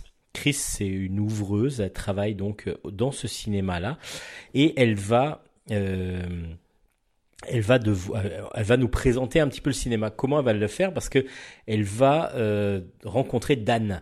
Dan, c'est un nouveau, un nouveau, un nouvel ouvreur aussi, qui va petit à petit découvrir l'univers de ce cinéma, de ce Breakwater, et petit à petit va aussi se lier d'amitié avec avec Chris. Alors est-ce qu'une histoire d'amour va pouvoir naître ou pas? Est-ce que quelque chose va se passer? En tout cas, Chris petit à petit s'attache beaucoup à Dan, mais euh, il y a des choses très cachées chez Dan qui qui un petit peu qui sont un peu dérangeantes pour elle et donc petit à petit bah, on va découvrir plus sur ce Dan et aussi bah, sur cette vie un petit peu monotone de Chris mais quand même faite de petits plaisirs avec des amis en tout cas dans Breakwater c'est très intimiste on est quand même sur quelque chose de ne vous attendez pas à avoir des actions, euh, de l'action partout avec des avions qui explosent dans tous les sens. Loin de là. Et on va euh, être plutôt dans le journalier, le jour après jour, et on va découvrir donc ce cinéma mise en beauté par euh, l'autrice euh, avec un noir et blanc donc fait tout avec beaucoup de nuances de gris euh, fait tout au crayon de papier. Et ce qui fait ressortir vraiment beaucoup les décors en particulier. Alors après bah c'est un one shot c'est un un one shot donc on a une finalité à cette histoire est-ce que vraiment il y a une histoire ou est-ce que c'est juste une tranche de vie? À vous de le découvrir. Moi, j'ai trouvé ça sympathique. J'ai pas non plus, euh, c'est pas l'album que je recommanderais tout le temps et que je, j'offrirais à tout le monde. Mais en tout cas, c'est dans, c'est un très beau roman graphique parce que du coup, il y a beaucoup de subtilité et le jeu des, le, j'allais dire le jeu des personnages, mais on n'est pas au cinéma justement. Et les personnages euh, sont aussi euh, évoqués subtilement à chaque fois, toutes leurs émotions. Euh, sont toujours très subtils et je trouve que l'autrice a très très bien retranscrit tout ça. Ça s'appelle Breakwater, c'est aux éditions Futuropolis et c'est un très très bon one shot. Les frères Rubinstein, tome 4, les fils de Sion par Luc Brinchevig au scénario, Étienne Leroux au dessin et c'est aux éditions Delcourt. Alors, on suit depuis le premier tome les deux frères euh, donc Rubinstein à travers les années 30. Euh, il y a la montée du fascisme dans l'Europe. Donc là, c'était, on était à Paris au tout début, et puis petit à petit, ils vont, euh, ils vont devoir partir, s'échapper vers d'autres cieux. Là, on les retrouve euh, en train de, en, 1936. Les frères Rubinstein assistent à la première du film que vient d'écrire Salomon. Euh, Salomon, c'est un des deux frères, et Moïse donc découvre ce film et il est même euh, surpris et choqué par certaines scènes très violentes parce que ça parle de leur passé, en particulier du passé de Salomon, et donc c'est très autobiographique et donc ça lui rappelle trop de mauvais souvenirs. Et le producteur demande à Salomon, bah voilà, ça va, ça va fonctionner. Il y a une grosse, une grosse envie euh, du public. Les gens apparemment ont beaucoup apprécié. Euh, il faudrait aller faire une tournée en France pour expliquer un peu le film, pour présenter, pour promouvoir le film. À part que Salomon a euh, donc est recherché en France. Il a sa, tête mise à prix en France. Oui, parce qu'il y a eu pas mal de choses qui se sont passées avant. Alors je vais pas tout vous raconter hein, des frères Rubinstein dans la dans la dans, l'avancée de l'aventure, mais on va suivre deux frères juifs dans une montée petit à petit de l'antisémitisme en Europe euh, dans les années 30 qui va mener jusqu'au camp de concentration et à l'arrivée d'Hitler et de la Deuxième Guerre mondiale.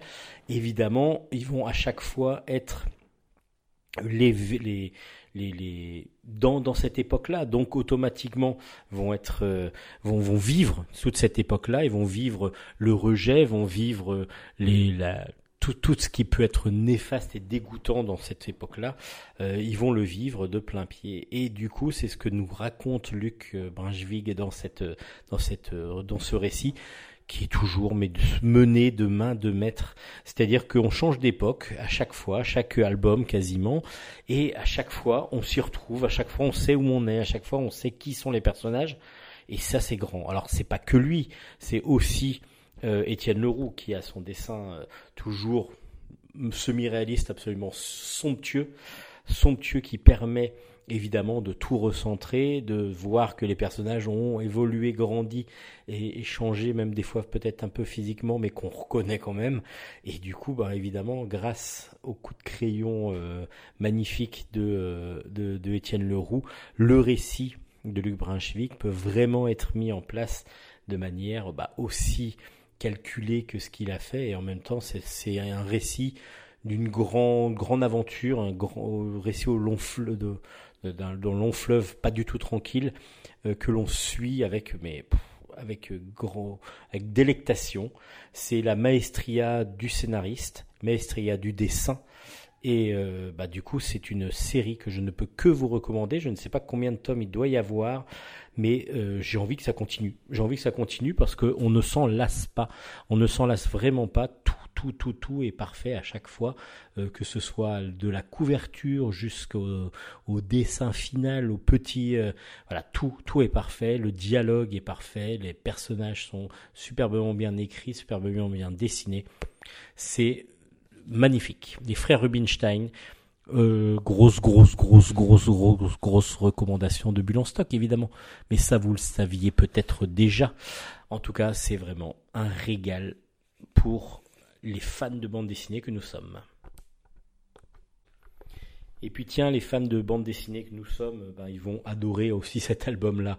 Moi, j'ai été surpris et euh, vraiment en bien.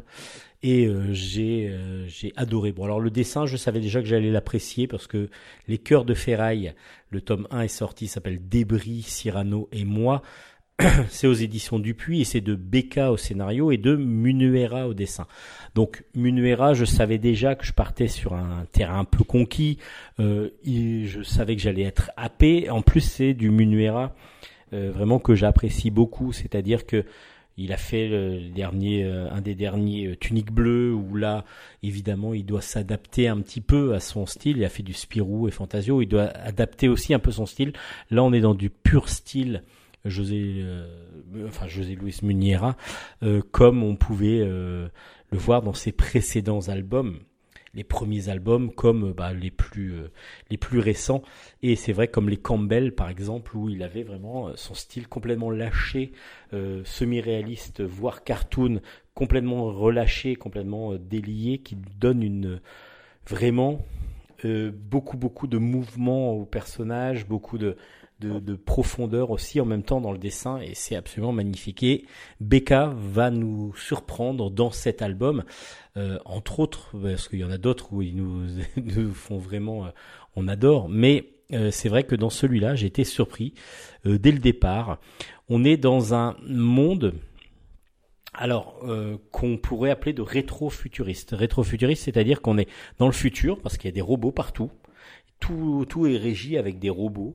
Mais par contre, on est dans le rétro aussi. Pourquoi dans le rétro? Parce qu'on est à l'époque, donc euh, on va dire, alors je sais pas, 19e siècle avec, euh, vous connaissez la petite maison dans la prairie? Bah, on est un petit peu dans cet univers. On est un petit peu dans cet univers euh, où on va suivre Isea, qui est qui est une fille qui va à l'école en chariot, qui va à l'école comme comme on le voit dans La petite maison dans la prairie. Euh, et puis, elle a, elle a pas d'amis, elle est un petit peu toute seule.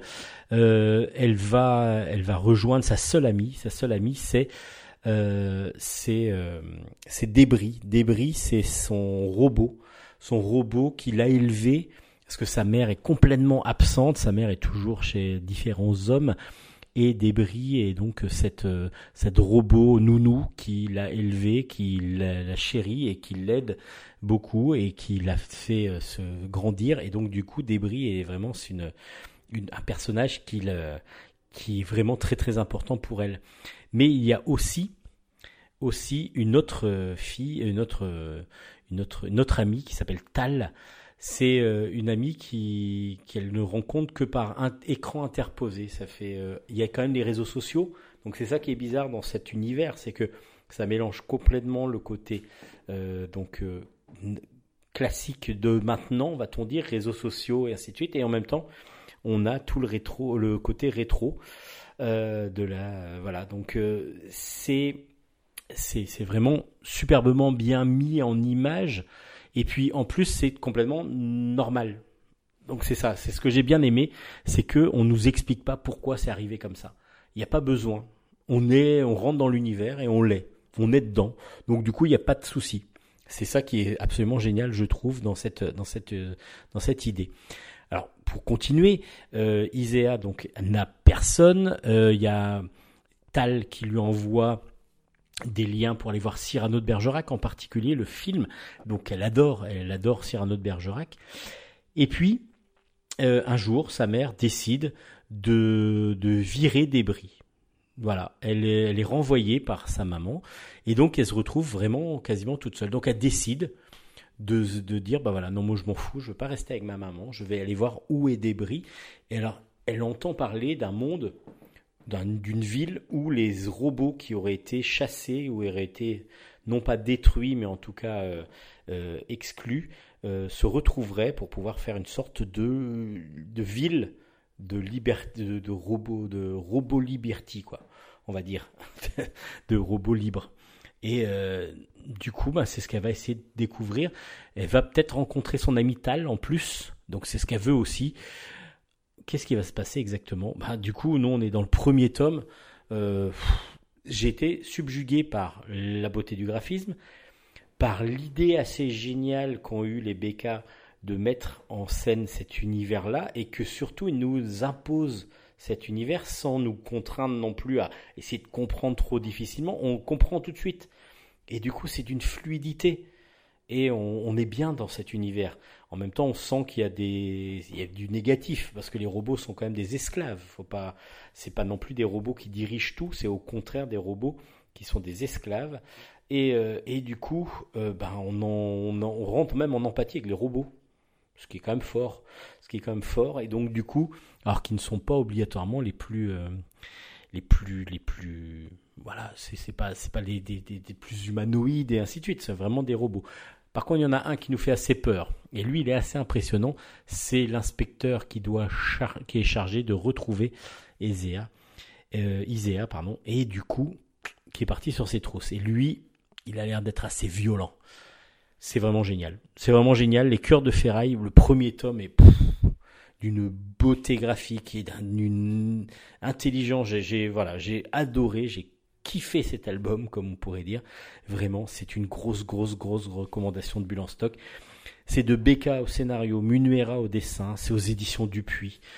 Bah voilà, je pense que tout le monde peut apprécier ça à partir de 10, ans- 10 ans, euh, 9-10 ans et jusqu'à 99 euh, 000 ans. Euh, voilà, c'est vraiment absolument génial. Ça s'appelle Les Cœurs de Ferraille et c'est une grosse recommandation de Bulle en stock. ピッ!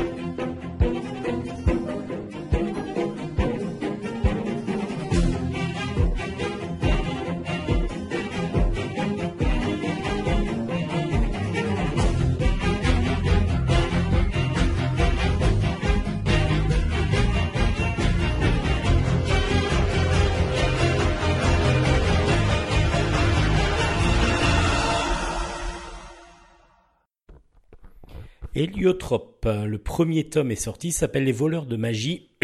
Pardon, c'est de Johan Sfar au scénario, de Benjamin Chaud au dessin, et c'est aux éditions Dupuis. Alors là, vous allez retrouver, si vous aimez l'univers très particulier de Johan Sfar, c'est-à-dire très particulier parce que on part sur une base souvent tirée autour de la magie, de, de fantastique, et puis après, ben, on peut aller n'importe où. Et c'est exactement ce qui se passe avec Héliotrope. Héliotrope, c'est une jeune demoiselle qui s'appelle pas Héliotrope au départ, mais qui va devenir Héliotrope. On va, vous allez comprendre pourquoi. Héliotrope, elle vit avec sa grand-mère. Sa grand-mère, euh, qui est un petit peu, bah, toujours, euh, qui est alcoolique déjà, qui se dort tout le temps euh, et qui, qui souvent, souvent, bah, s'en fout complètement d'elle. Elle va au collège. Elle elle a pas de papa ni de maman. Enfin, si, elle en a, mais ils sont enfermés dans une prison. Pourquoi? Parce que ils ont volé, ils ont essayé de voler un musée. En effet, euh, Héliotrope fait partie d'une famille de voleurs et en particulier d'une famille de voleurs, mais très particulière parce qu'ils ne volent que des objets magiques. Et donc, Héliotrope fait partie de cette famille. Et justement dans sa classe il y a son ami Calypso dont elle est amoureuse. Et du coup pour prouver son amour à Calypso elle va décider de lui offrir le plus bel objet magique du monde. Et donc pour ça ben, il va falloir aller le trouver cet objet magique. Ce qui dit qu'évidemment ça va l'entraîner dans pas mal de, de, de folie beaucoup d'aventures et comme nous arrive à nous le mettre à chaque fois Johannes Farr dans, cette, dans, son, dans ses univers, à chaque fois, on ne sait jamais ce qui va se passer. Rien n'est manichéen, rien n'est préparé. On a l'impression que c'est presque créé au fur et à mesure, mais en fin de compte, je pense que c'est quand même écrit. Mais c'est tellement fou, tellement délirant, et ça peut partir dans tous les sens, vu que les personnages de base sont assez délirants.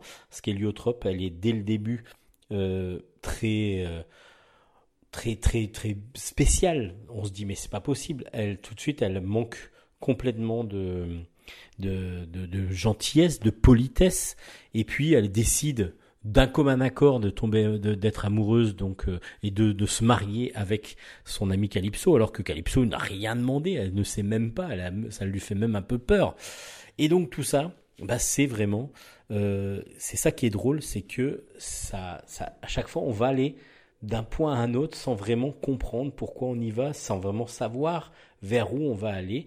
On va retrouver cette fameuse couleur bleue qui s'appelle héliotrope, dont va être affublée euh, l'héroïne à un moment donné. Et donc c'est pour ça qu'on va l'appeler héliotrope. Euh, mais tout le monde va l'appeler héliotrope. Elle va être poursuivie par différents bêtes magiques et ainsi de suite.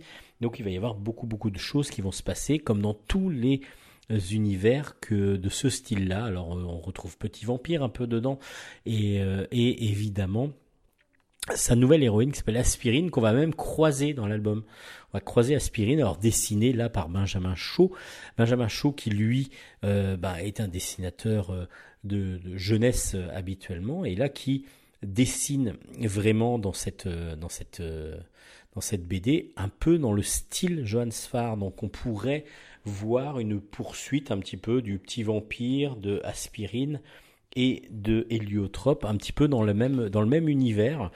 On pourrait très bien les mélanger les uns avec les autres, en tout cas les lier, et c'est ce que fait à un moment donné Johannes Farr en faisant croiser Héliotrope et Aspirine, ces deux héroïnes. Euh, Héliotrope, tome 1, euh, est très surprenant, comme d'habitude.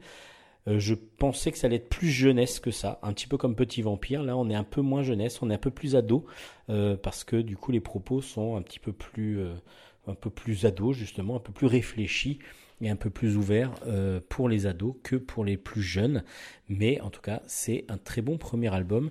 J'ai hâte de suivre la suite des aventures de Héliotrope en espérant que ce soit pas trop délirant, parce que des fois, c'est aussi le problème de on a beaucoup d'imagination, on peut tout faire faire, mais à un moment donné, ça va trop loin. Et des fois, c'est ce qu'on pourrait reprocher à certains auteurs. Ça dépend des albums de Johannes Farr. Celui-là, non, il est vraiment agréable à lire. On découvre un personnage complètement atypique qui est Héliotrope, qui est magnifiquement dessiné par Benjamin Chaud avec beaucoup beaucoup de vivacité, ça se sent. Héliotrope tome 1 est donc sorti aux éditions Dupuis un comics plutôt pour les jeunes. Ça s'appelle Pearl, Pearl et le monstre marin. C'est de Anthony Silverstone, Raphaël Adel au scénario, euh, Don plutôt. Alors, Anthony Silverstone, Raphaël Deldon au scénario et Willem Samuel au dessin. Euh, et c'est aux éditions Rue de Sèvres. C'est un one-shot qui va nous raconter l'histoire de Pearl, justement, qui est une jeune fille qui vit dans un port, enfin une sorte de port, euh, dans une petite ville où apparemment ils vivent de la pêche beaucoup, euh, et son père n'arrive plus à trouver du travail. Donc elle, elle, euh, elle a pas du tout envie d'aller à l'école. Elle est, c'est vraiment pas son truc. Son truc, c'est la pêche, enfin la plongée. Elle adore plonger. Et justement, dès les premières pages, on va la suivre dans ses plongées, et elle va même découvrir au fil de sa plongée euh, une épave, une épave d'un bateau, mais cette épave est impossible à accéder. C'est-à-dire qu'il y a une sorte de grand grillage qui a été mis là, et donc du coup, elle se pose des questions, elle se dit qu'est-ce qu'il y a? Alors elle va rechercher des écrevisses, est-ce que c'est comme ça qu'elle peut se, elle va nourrir son père et elle, et puis du coup, elle va revenir petit à petit, euh, plusieurs fois à cet endroit-là. Alors il y a des trafiquants d'ormeaux qui euh, qui sont là. Elle va euh, essayer peut-être de gagner de l'argent en, faisant un peu de trafic. Euh, c'est pas obligatoirement ce que veut son père, mais en même temps, son père ne, trouve, ne trouvant pas de travail, il va bien falloir qu'elle nourrisse la famille, parce que autrement, ce ne sera, pas, sera pas possible. Elle refait des plongées, toujours au même endroit, et là, elle va découvrir, en coupant un petit peu la grille, le grillage, elle n'a pas le droit de le faire, mais elle le fait. Euh, bah, que, le, bateau, l'épave, est habité par bah, un grand monstre marin, une sorte de gros gros poulpe euh, donc elle, dont elle échappe aux tentacules, mais petit à petit qui va devenir son ami. Et oui, elle va se faire une amie. Un, ami et donc ce fameux monstre marin va devenir son ami. Alors qu'est-ce qui va se passer? Évidemment, quand on va la voir aller là-bas, il va y avoir quelque chose. Il y en a qui voudront avoir ce fameux monstre marin. En tout cas, c'est une très très belle fable, très écologique, très humaine. Euh, vraiment, c'est très très bien réalisé, très très bien écrit. Euh, très bien très bien dessiné et surtout ça laisse beaucoup de place au dessin justement c'est beaucoup c'est très rapide à lire et en même temps ça laisse beaucoup de place au dessin et en même temps dans les moments de plongée c'est bien d'avoir des grandes cases qui vous permettent euh, tout en couleur en plus, qui vous permettent de plonger avec l'héroïne. Et c'est, on se plonge complètement dans son univers. Pearl et le monstre marin est donc une très très bonne euh, bande dessinée pour les jeunes, euh, qui, qui est vraiment un bon comics pour les jeunes. Donc à découvrir aux éditions Rue de Sèvres. Sixteen, le tome 4 est sorti, ça s'appelle Les Grandes Familles, et c'est de Frédéric Maupomé au scénario, Haute Soléac au dessin et c'est aux éditions de la Gouttière. Sixtine, c'est une jeune demoiselle dont le père a disparu et euh, qui a, euh, dont le père a mis en place un système de protection. Ce sont des fantômes, des fantômes pirates qui sont là pour la, défendre et du coup, euh, elle est seule à les voir et en même temps, elle est vraiment défendue par eux. donc il y a quelque chose qui se passe dans cette famille et du coup, Sixteen va découvrir tout ce qui va se passer, enfin tout ce qui se passe dans cet ultime album qui, qui va lui faire découvrir un petit peu ses origines. Euh, en effet, elle a des pouvoirs, des pouvoirs magiques évidemment, comme son papa, et elle va être invitée à la grande fête des familles, la grande famille, ça s'appelle. Et donc du coup, elle va, elle va découvrir ses, ses aïeuls, euh, dans cette grande fête où elle va aller et découvrir surtout les secrets et peut-être même retrouver son père qui a disparu. Bah, peut-être que vous allez découvrir ça. Alors, je vous raconte pas trop parce que du coup, justement, c'est le quatrième album, euh, c'est la fin de l'histoire de Sixteen moi je vous recommande de lire les albums du début parce que à chaque fois Frédéric Maupomé nous, plonge dans cet univers magique avec des personnages vraiment super bien écrits, euh, vraiment plein de rebondissements. Et là par exemple, quand je vous parle de trois fantômes, quand vous regardez la couverture, il y en a que deux. Qu'est-ce qui s'est passé dans le troisième tome À vous de le découvrir justement. Et à chaque fois, même si on pourrait les lire séparément un petit peu les albums, il faut quand même avoir conscience de ce qui s'est passé avant et de connaître un petit peu l'univers. Donc je vous recommande de lire les quatre albums de Sixteen euh, pour avoir l'histoire vraiment la mieux écrite et la plus complète possible. Euh, c'est vraiment excellent. Le dessin de Soleillac est magnifique. Euh, la mise en couleur est sublime. Alors son dessin, euh, c'est très original parce que c'est des têtes assez grandes et en même temps, Sixtine a des, des, des jambes, des bras très fines, enfin très fins. Et tout ça, ça fonctionne. Pourtant, ça fonctionne très bien. Et, euh, c'est euh, dynamique, c'est euh, beaucoup de jeux de couleurs, beaucoup de jeux d'ombre. Enfin, c'est superbement bien dessiné. vraiment, c'est une série que j'apprécie énormément. J'avais adoré la, couverture du deuxième tome. C'est vraiment mon must pour moi. Mais en tout cas, à chaque fois, on va jouer avec les peurs, les, les, pas mal de choses qui vont euh, donc rentrer en jeu dans cet univers magique qu'a mis en place Frédéric Maupomé de la plus belle des façons et surtout enluminé par le dessin de Haute Soleillac. Vraiment, Sixtine aux éditions de La Gouttière. Si vous y avez échappé pour l'instant, bah, allez-y, franchement, vous ne serez absolument pas déçus.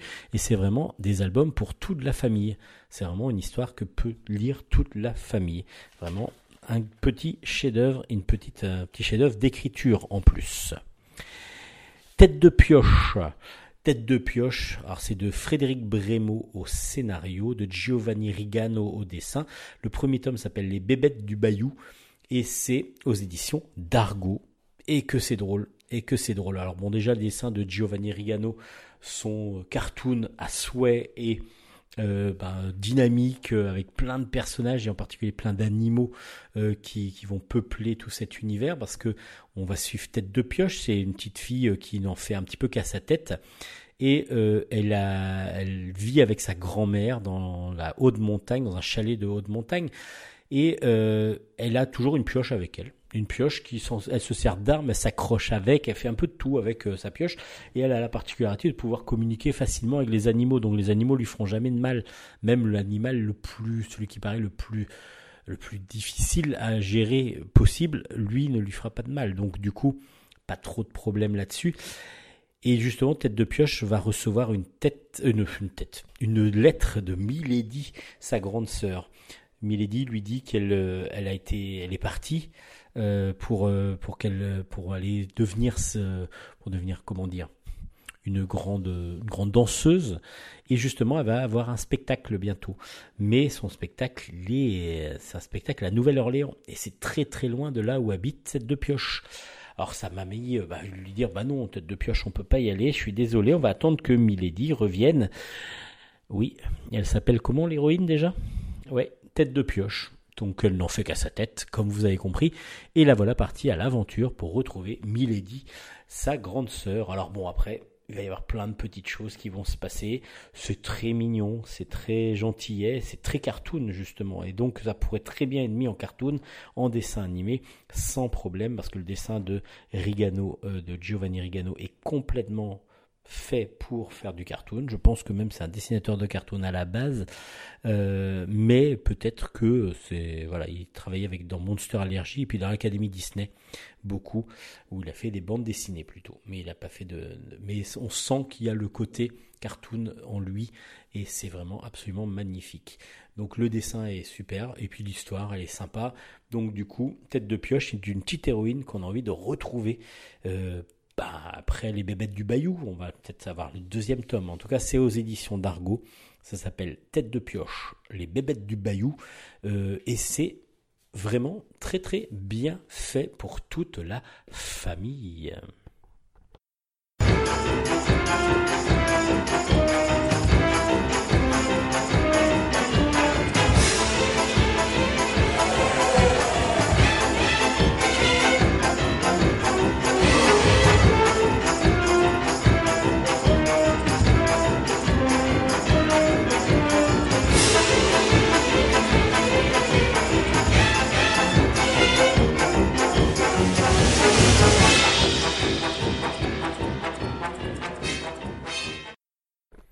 Allez, on va finir cette émission avec deux, trois albums euh, jeunesse.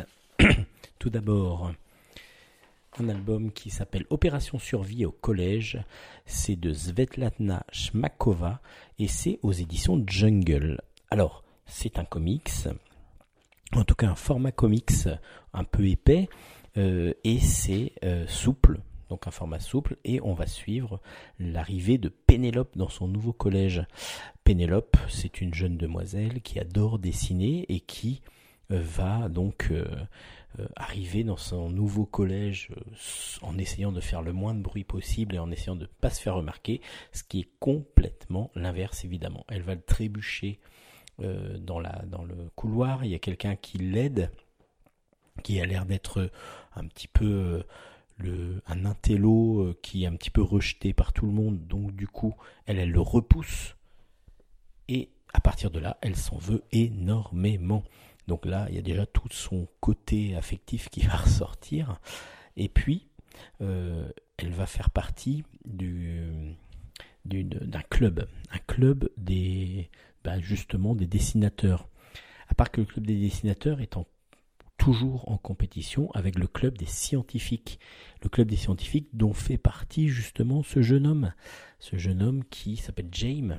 Et James, lui, fait partie des, clubs des scientifiques. Et il va y avoir une lutte entre le club des scientifiques et le club des, des, dessinateurs pour pouvoir avoir une place lors de la fête du collège euh, qui va permettre de présenter un club et non pas deux parce qu'il n'y a que la place pour un club. Donc voilà, la lutte est sans merci et elle s'en veut toujours. Donc comment va réagir James, qui a l'air lui complètement absent et un petit peu différent des autres. Et tout ça c'est raconté, mais de façon très rigolote parce qu'il y a plein de choses qui arrivent dans, cet univers. Euh, enfin, dans cet univers qui est très classique, mais en même temps, c'est une façon de raconter euh, qui exacerbe vraiment le, le, côté parodique, humour, euh, caricature par moment du personnage, mais en même temps les angoisses, les peurs, les soucis qu'ont les plus jeunes lorsqu'ils arrivent au collège par exemple. Et j'ai trouvé ça excellent, excellent, le roman graphique euh, comme ça assez euh, rapide dans le style graphique, peu de peu de décors, mais en tout cas très efficace, un petit peu dans un style manga. Ça fonctionne. Pardon ça fonctionne parfaitement et il faut vraiment lire cet album qui s'appelle Opération Survie au collège tome 1. C'est aux éditions Jungle. C'est de Svetlana Shmakova et vraiment c'est une très très bonne surprise. J'ai beaucoup beaucoup apprécié ce premier tome en espérant que les autres seront aussi bons et que j'apprécierai toujours autant cette série. On va rester à l'école cette fois-ci, mais à l'école des petits monstres. Le premier tome s'appelle Dur dur d'être bolos. C'est de Becca au scénario, Bob au dessin, et c'est aux éditions Dupuis. Alors, on est à l'école des petits monstres, et justement, dès le début de l'album, on va voir les, professeurs qui seront dans l'école et qui vont dire, ils vont commencer à faire l'appel, ils vont dire, ah, il n'y a personne. Ah bah ça commence bien l'année. Alors nous, on se dit évidemment, bah oui, ça commence bien, euh, personne n'est là à l'heure. Et en fin de compte, non, ça commence bien, vraiment bien. Parce que si on est un petit monstre, bah, on doit faire tout ce qui est négatif. On doit être méchant, on ne doit pas faire ses devoirs, on doit arriver en retard, on doit toujours être mal poli. Enfin voilà, il y a tout, tout, tout qui doit être fait. Alors tous les parents sont ravis de voir leurs enfants encore à l'école, euh, enfin à la maison plutôt, euh, ne pas vouloir faire leurs devoirs. Tout le monde est ravi tous les petits monstres. Alors chacun, il y a plein de monstres différents, donc graphiquement. À part qu'il y en a un, il y en a un qui lui euh, veut absolument être, euh, bah, pas le premier de la classe, mais il veut être sérieux. Il est sérieux tout simplement. Il s'appelle Bolos. Et justement, bah, lui, il se fait remarquer à l'inverse des autres parce qu'il arrive à l'heure à l'école, il se demande mais pourquoi ça n'a pas commencé? Il veut, il est gentil avec tout le monde, il ne fait, il fait ses devoirs, il aide les autres et c'est pas tout à fait ce qu'il faut pour devenir un vrai petit monstre. Donc du coup, l'école des petits monstres, ben c'est très très très drôle. Déjà, ben, les, monstres sont tous différents les uns des autres, très colorés, et Bob nous en fournit ben, un pléthore, et donc du coup c'est très très drôle, chacun ses caractéristiques physiques créées je pense par, euh, par les scénaristes. Et du coup, ça a un grand plaisir de lecture. Vraiment, j'ai adoré ce petit album qui euh, donne une fraîcheur. C'est à chaque fois 5-6 planches pour faire une petite histoire. Et je trouve qu'il y a une fraîcheur dans le côté, euh, voilà, on essaye de tout faire pour que ce soit négatif. Et tout le monde est d'accord avec ça. Donc c'est ça qui est, très drôle. Et puis le, petit, le petit grain de sable, bah, c'est celui qui veut absolument faire bien. Et ça, c'est euh, vraiment appréciable. évidemment, il va se faire quand même apprécier des autres. N'ayez pas peur. Il va pas se faire rejeter et harceler tout le temps. L'école des petits monstres, le premier tome est sorti et c'est vraiment très très réjouissant comme euh, type d'album. J'ai trouvé ça très frais et très très agréable à lire. Et puis le côté cartoon de Bob est excellent. Vraiment le dessin est excellent. Ça s'appelle donc L'école des petits monstres. Le premier tome est sorti aux éditions du Puy. Et pour poursuivre dans le même, dans le même thème, pardon, Alcibiade, tome 1 est sorti, ça s'appelle L'Académie de magie, c'est de Alan Barth au scénario, Marc Lataste au dessin, et c'est aux éditions Glénat, la collection Chaud, euh, la collection de chez Titeuf. Alors Alcibiade, bah, c'est encore un garçon qui lui encore va à l'école, qui lui encore bah, lui est pas très doué par contre à l'école. Lui, c'est pas comme euh, Bolos, il veut pas devenir euh, super bon, euh, il a du mal. Et puis lui, par contre, il est dans une école de magie parce qu'il veut devenir un grand gardien, le grand gardien de de, de, de, ce, de son monde. Ça s'appelle le monde de Nuru. Et du coup, il veut devenir un grand gardien. Et pour ça, il faut apprendre la magie. Mais bon, il est vraiment pas très très doué. Il est largement loin d'être le premier de la classe. Il doit maîtriser ses pouvoirs aux côtés de tous ses camarades et c'est pas tout à fait ce qu'il arrive à faire. Mais dès le départ, euh, ils vont plutôt préférer ses amis et lui partir par des petites missions. Alors c'est justement ça va être découpé en plusieurs petits chapitres aussi, où à chaque fois il va arriver une, une petite mission comme désamorcer une bombe magique, espionner des professeurs, sauver euh, le jardinier, il y a un poisson monstre aussi qui, qui, va arriver, donc il va falloir le défier. Euh, tout ça parce que du coup, il va y avoir apparemment une guerre sur Nuru. Et pour l'empêcher, pour empêcher cette guerre, il va falloir d'abord trouver pourquoi la guerre va être faite et comment va être faite cette guerre. Et donc du coup, euh, Alcibiade et ses amis vont partir un petit peu en quête de cela pour prouver aussi leur valeur et du coup, bah, ça reste un album très très rigolo, très rigolo, très cartoon aussi dans le style de dessin, un peu plus simple que l'album précédent. Euh, on est sur un dessin plus un peu, plus enfantin entre guillemets euh, et qui fonctionne très bien pourtant pour ce style de récit.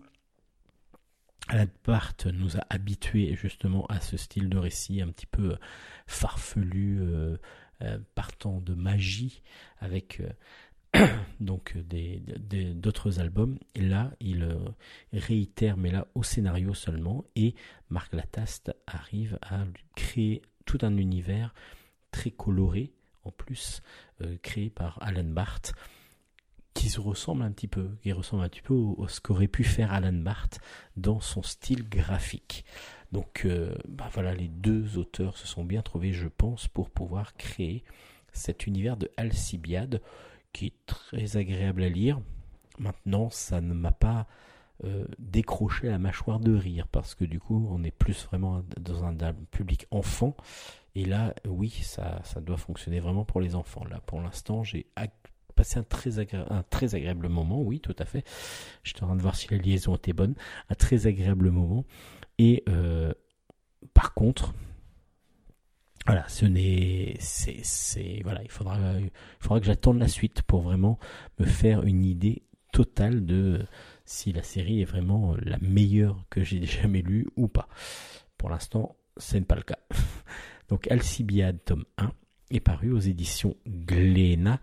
Euh, et euh, bah, à vous de vous faire votre opinion, mais je pense que pour la famille, vraiment, c'est une très très bonne série euh, qui peut très bien fonctionner. Ça peut être un album que tout le monde peut découvrir dans son bah, chez soi, tout simplement.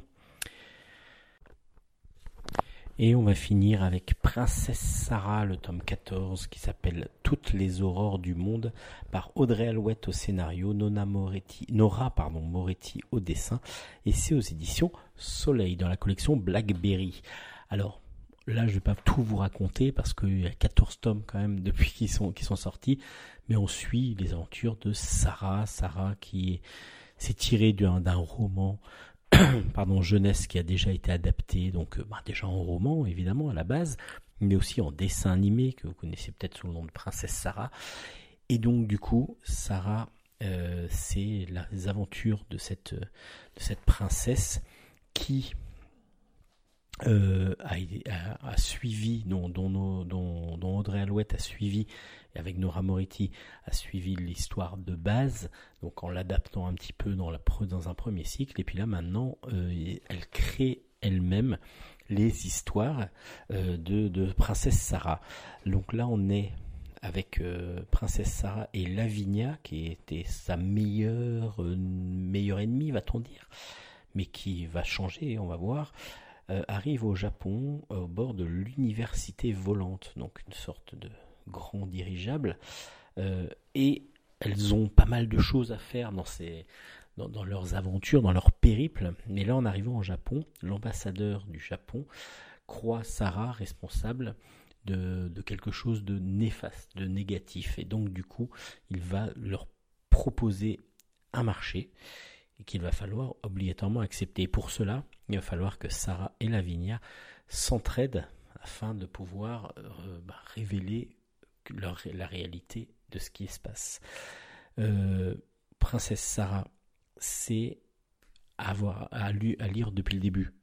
Parce que du coup, pour comprendre, même si on pourrait lire quasiment l'album séparément, mais il vaut mieux quand même avoir qui est Lavinia, qui est, euh, qui est Sarah, comment sont-elles arrivées là, surtout, c'est surtout ça qui est intéressant. Euh, et du coup, bah, il vaut mieux lire les premiers tomes. Alors par contre, vous serez subjugué directement par le dessin de Nora Moretti. Ça, c'est évident. Le dessin euh, matiné de manga est vraiment sublime, très fin, très élégant. Et en plus, l'arrivée dans un autre pays qui est le Japon va révéler des couleurs, enfin grâce aux couleurs, il va y avoir des planches absolument sublimes parce que ça va faire sortir des rouges, des un côté euh, jaune ocre un petit peu par moment, enfin vraiment des, sublimes couleurs euh, dorées, euh, voilà, un petit peu automnales au Japon, comme la couverture le montre par exemple. Et vous allez vraiment être subjugué par le dessin et la couleur de Nora Moretti. Alors Princesse Sarah, c'est une série qui date déjà depuis un petit moment. Le 14e tome est sorti, le 15e tome est déjà en préparation. Mais pour pouvoir vraiment apprécier au maximum la série, il vaut mieux lire l'ensemble des 14 tomes. Princesse Sarah, numéro 14, aux éditions Soleil.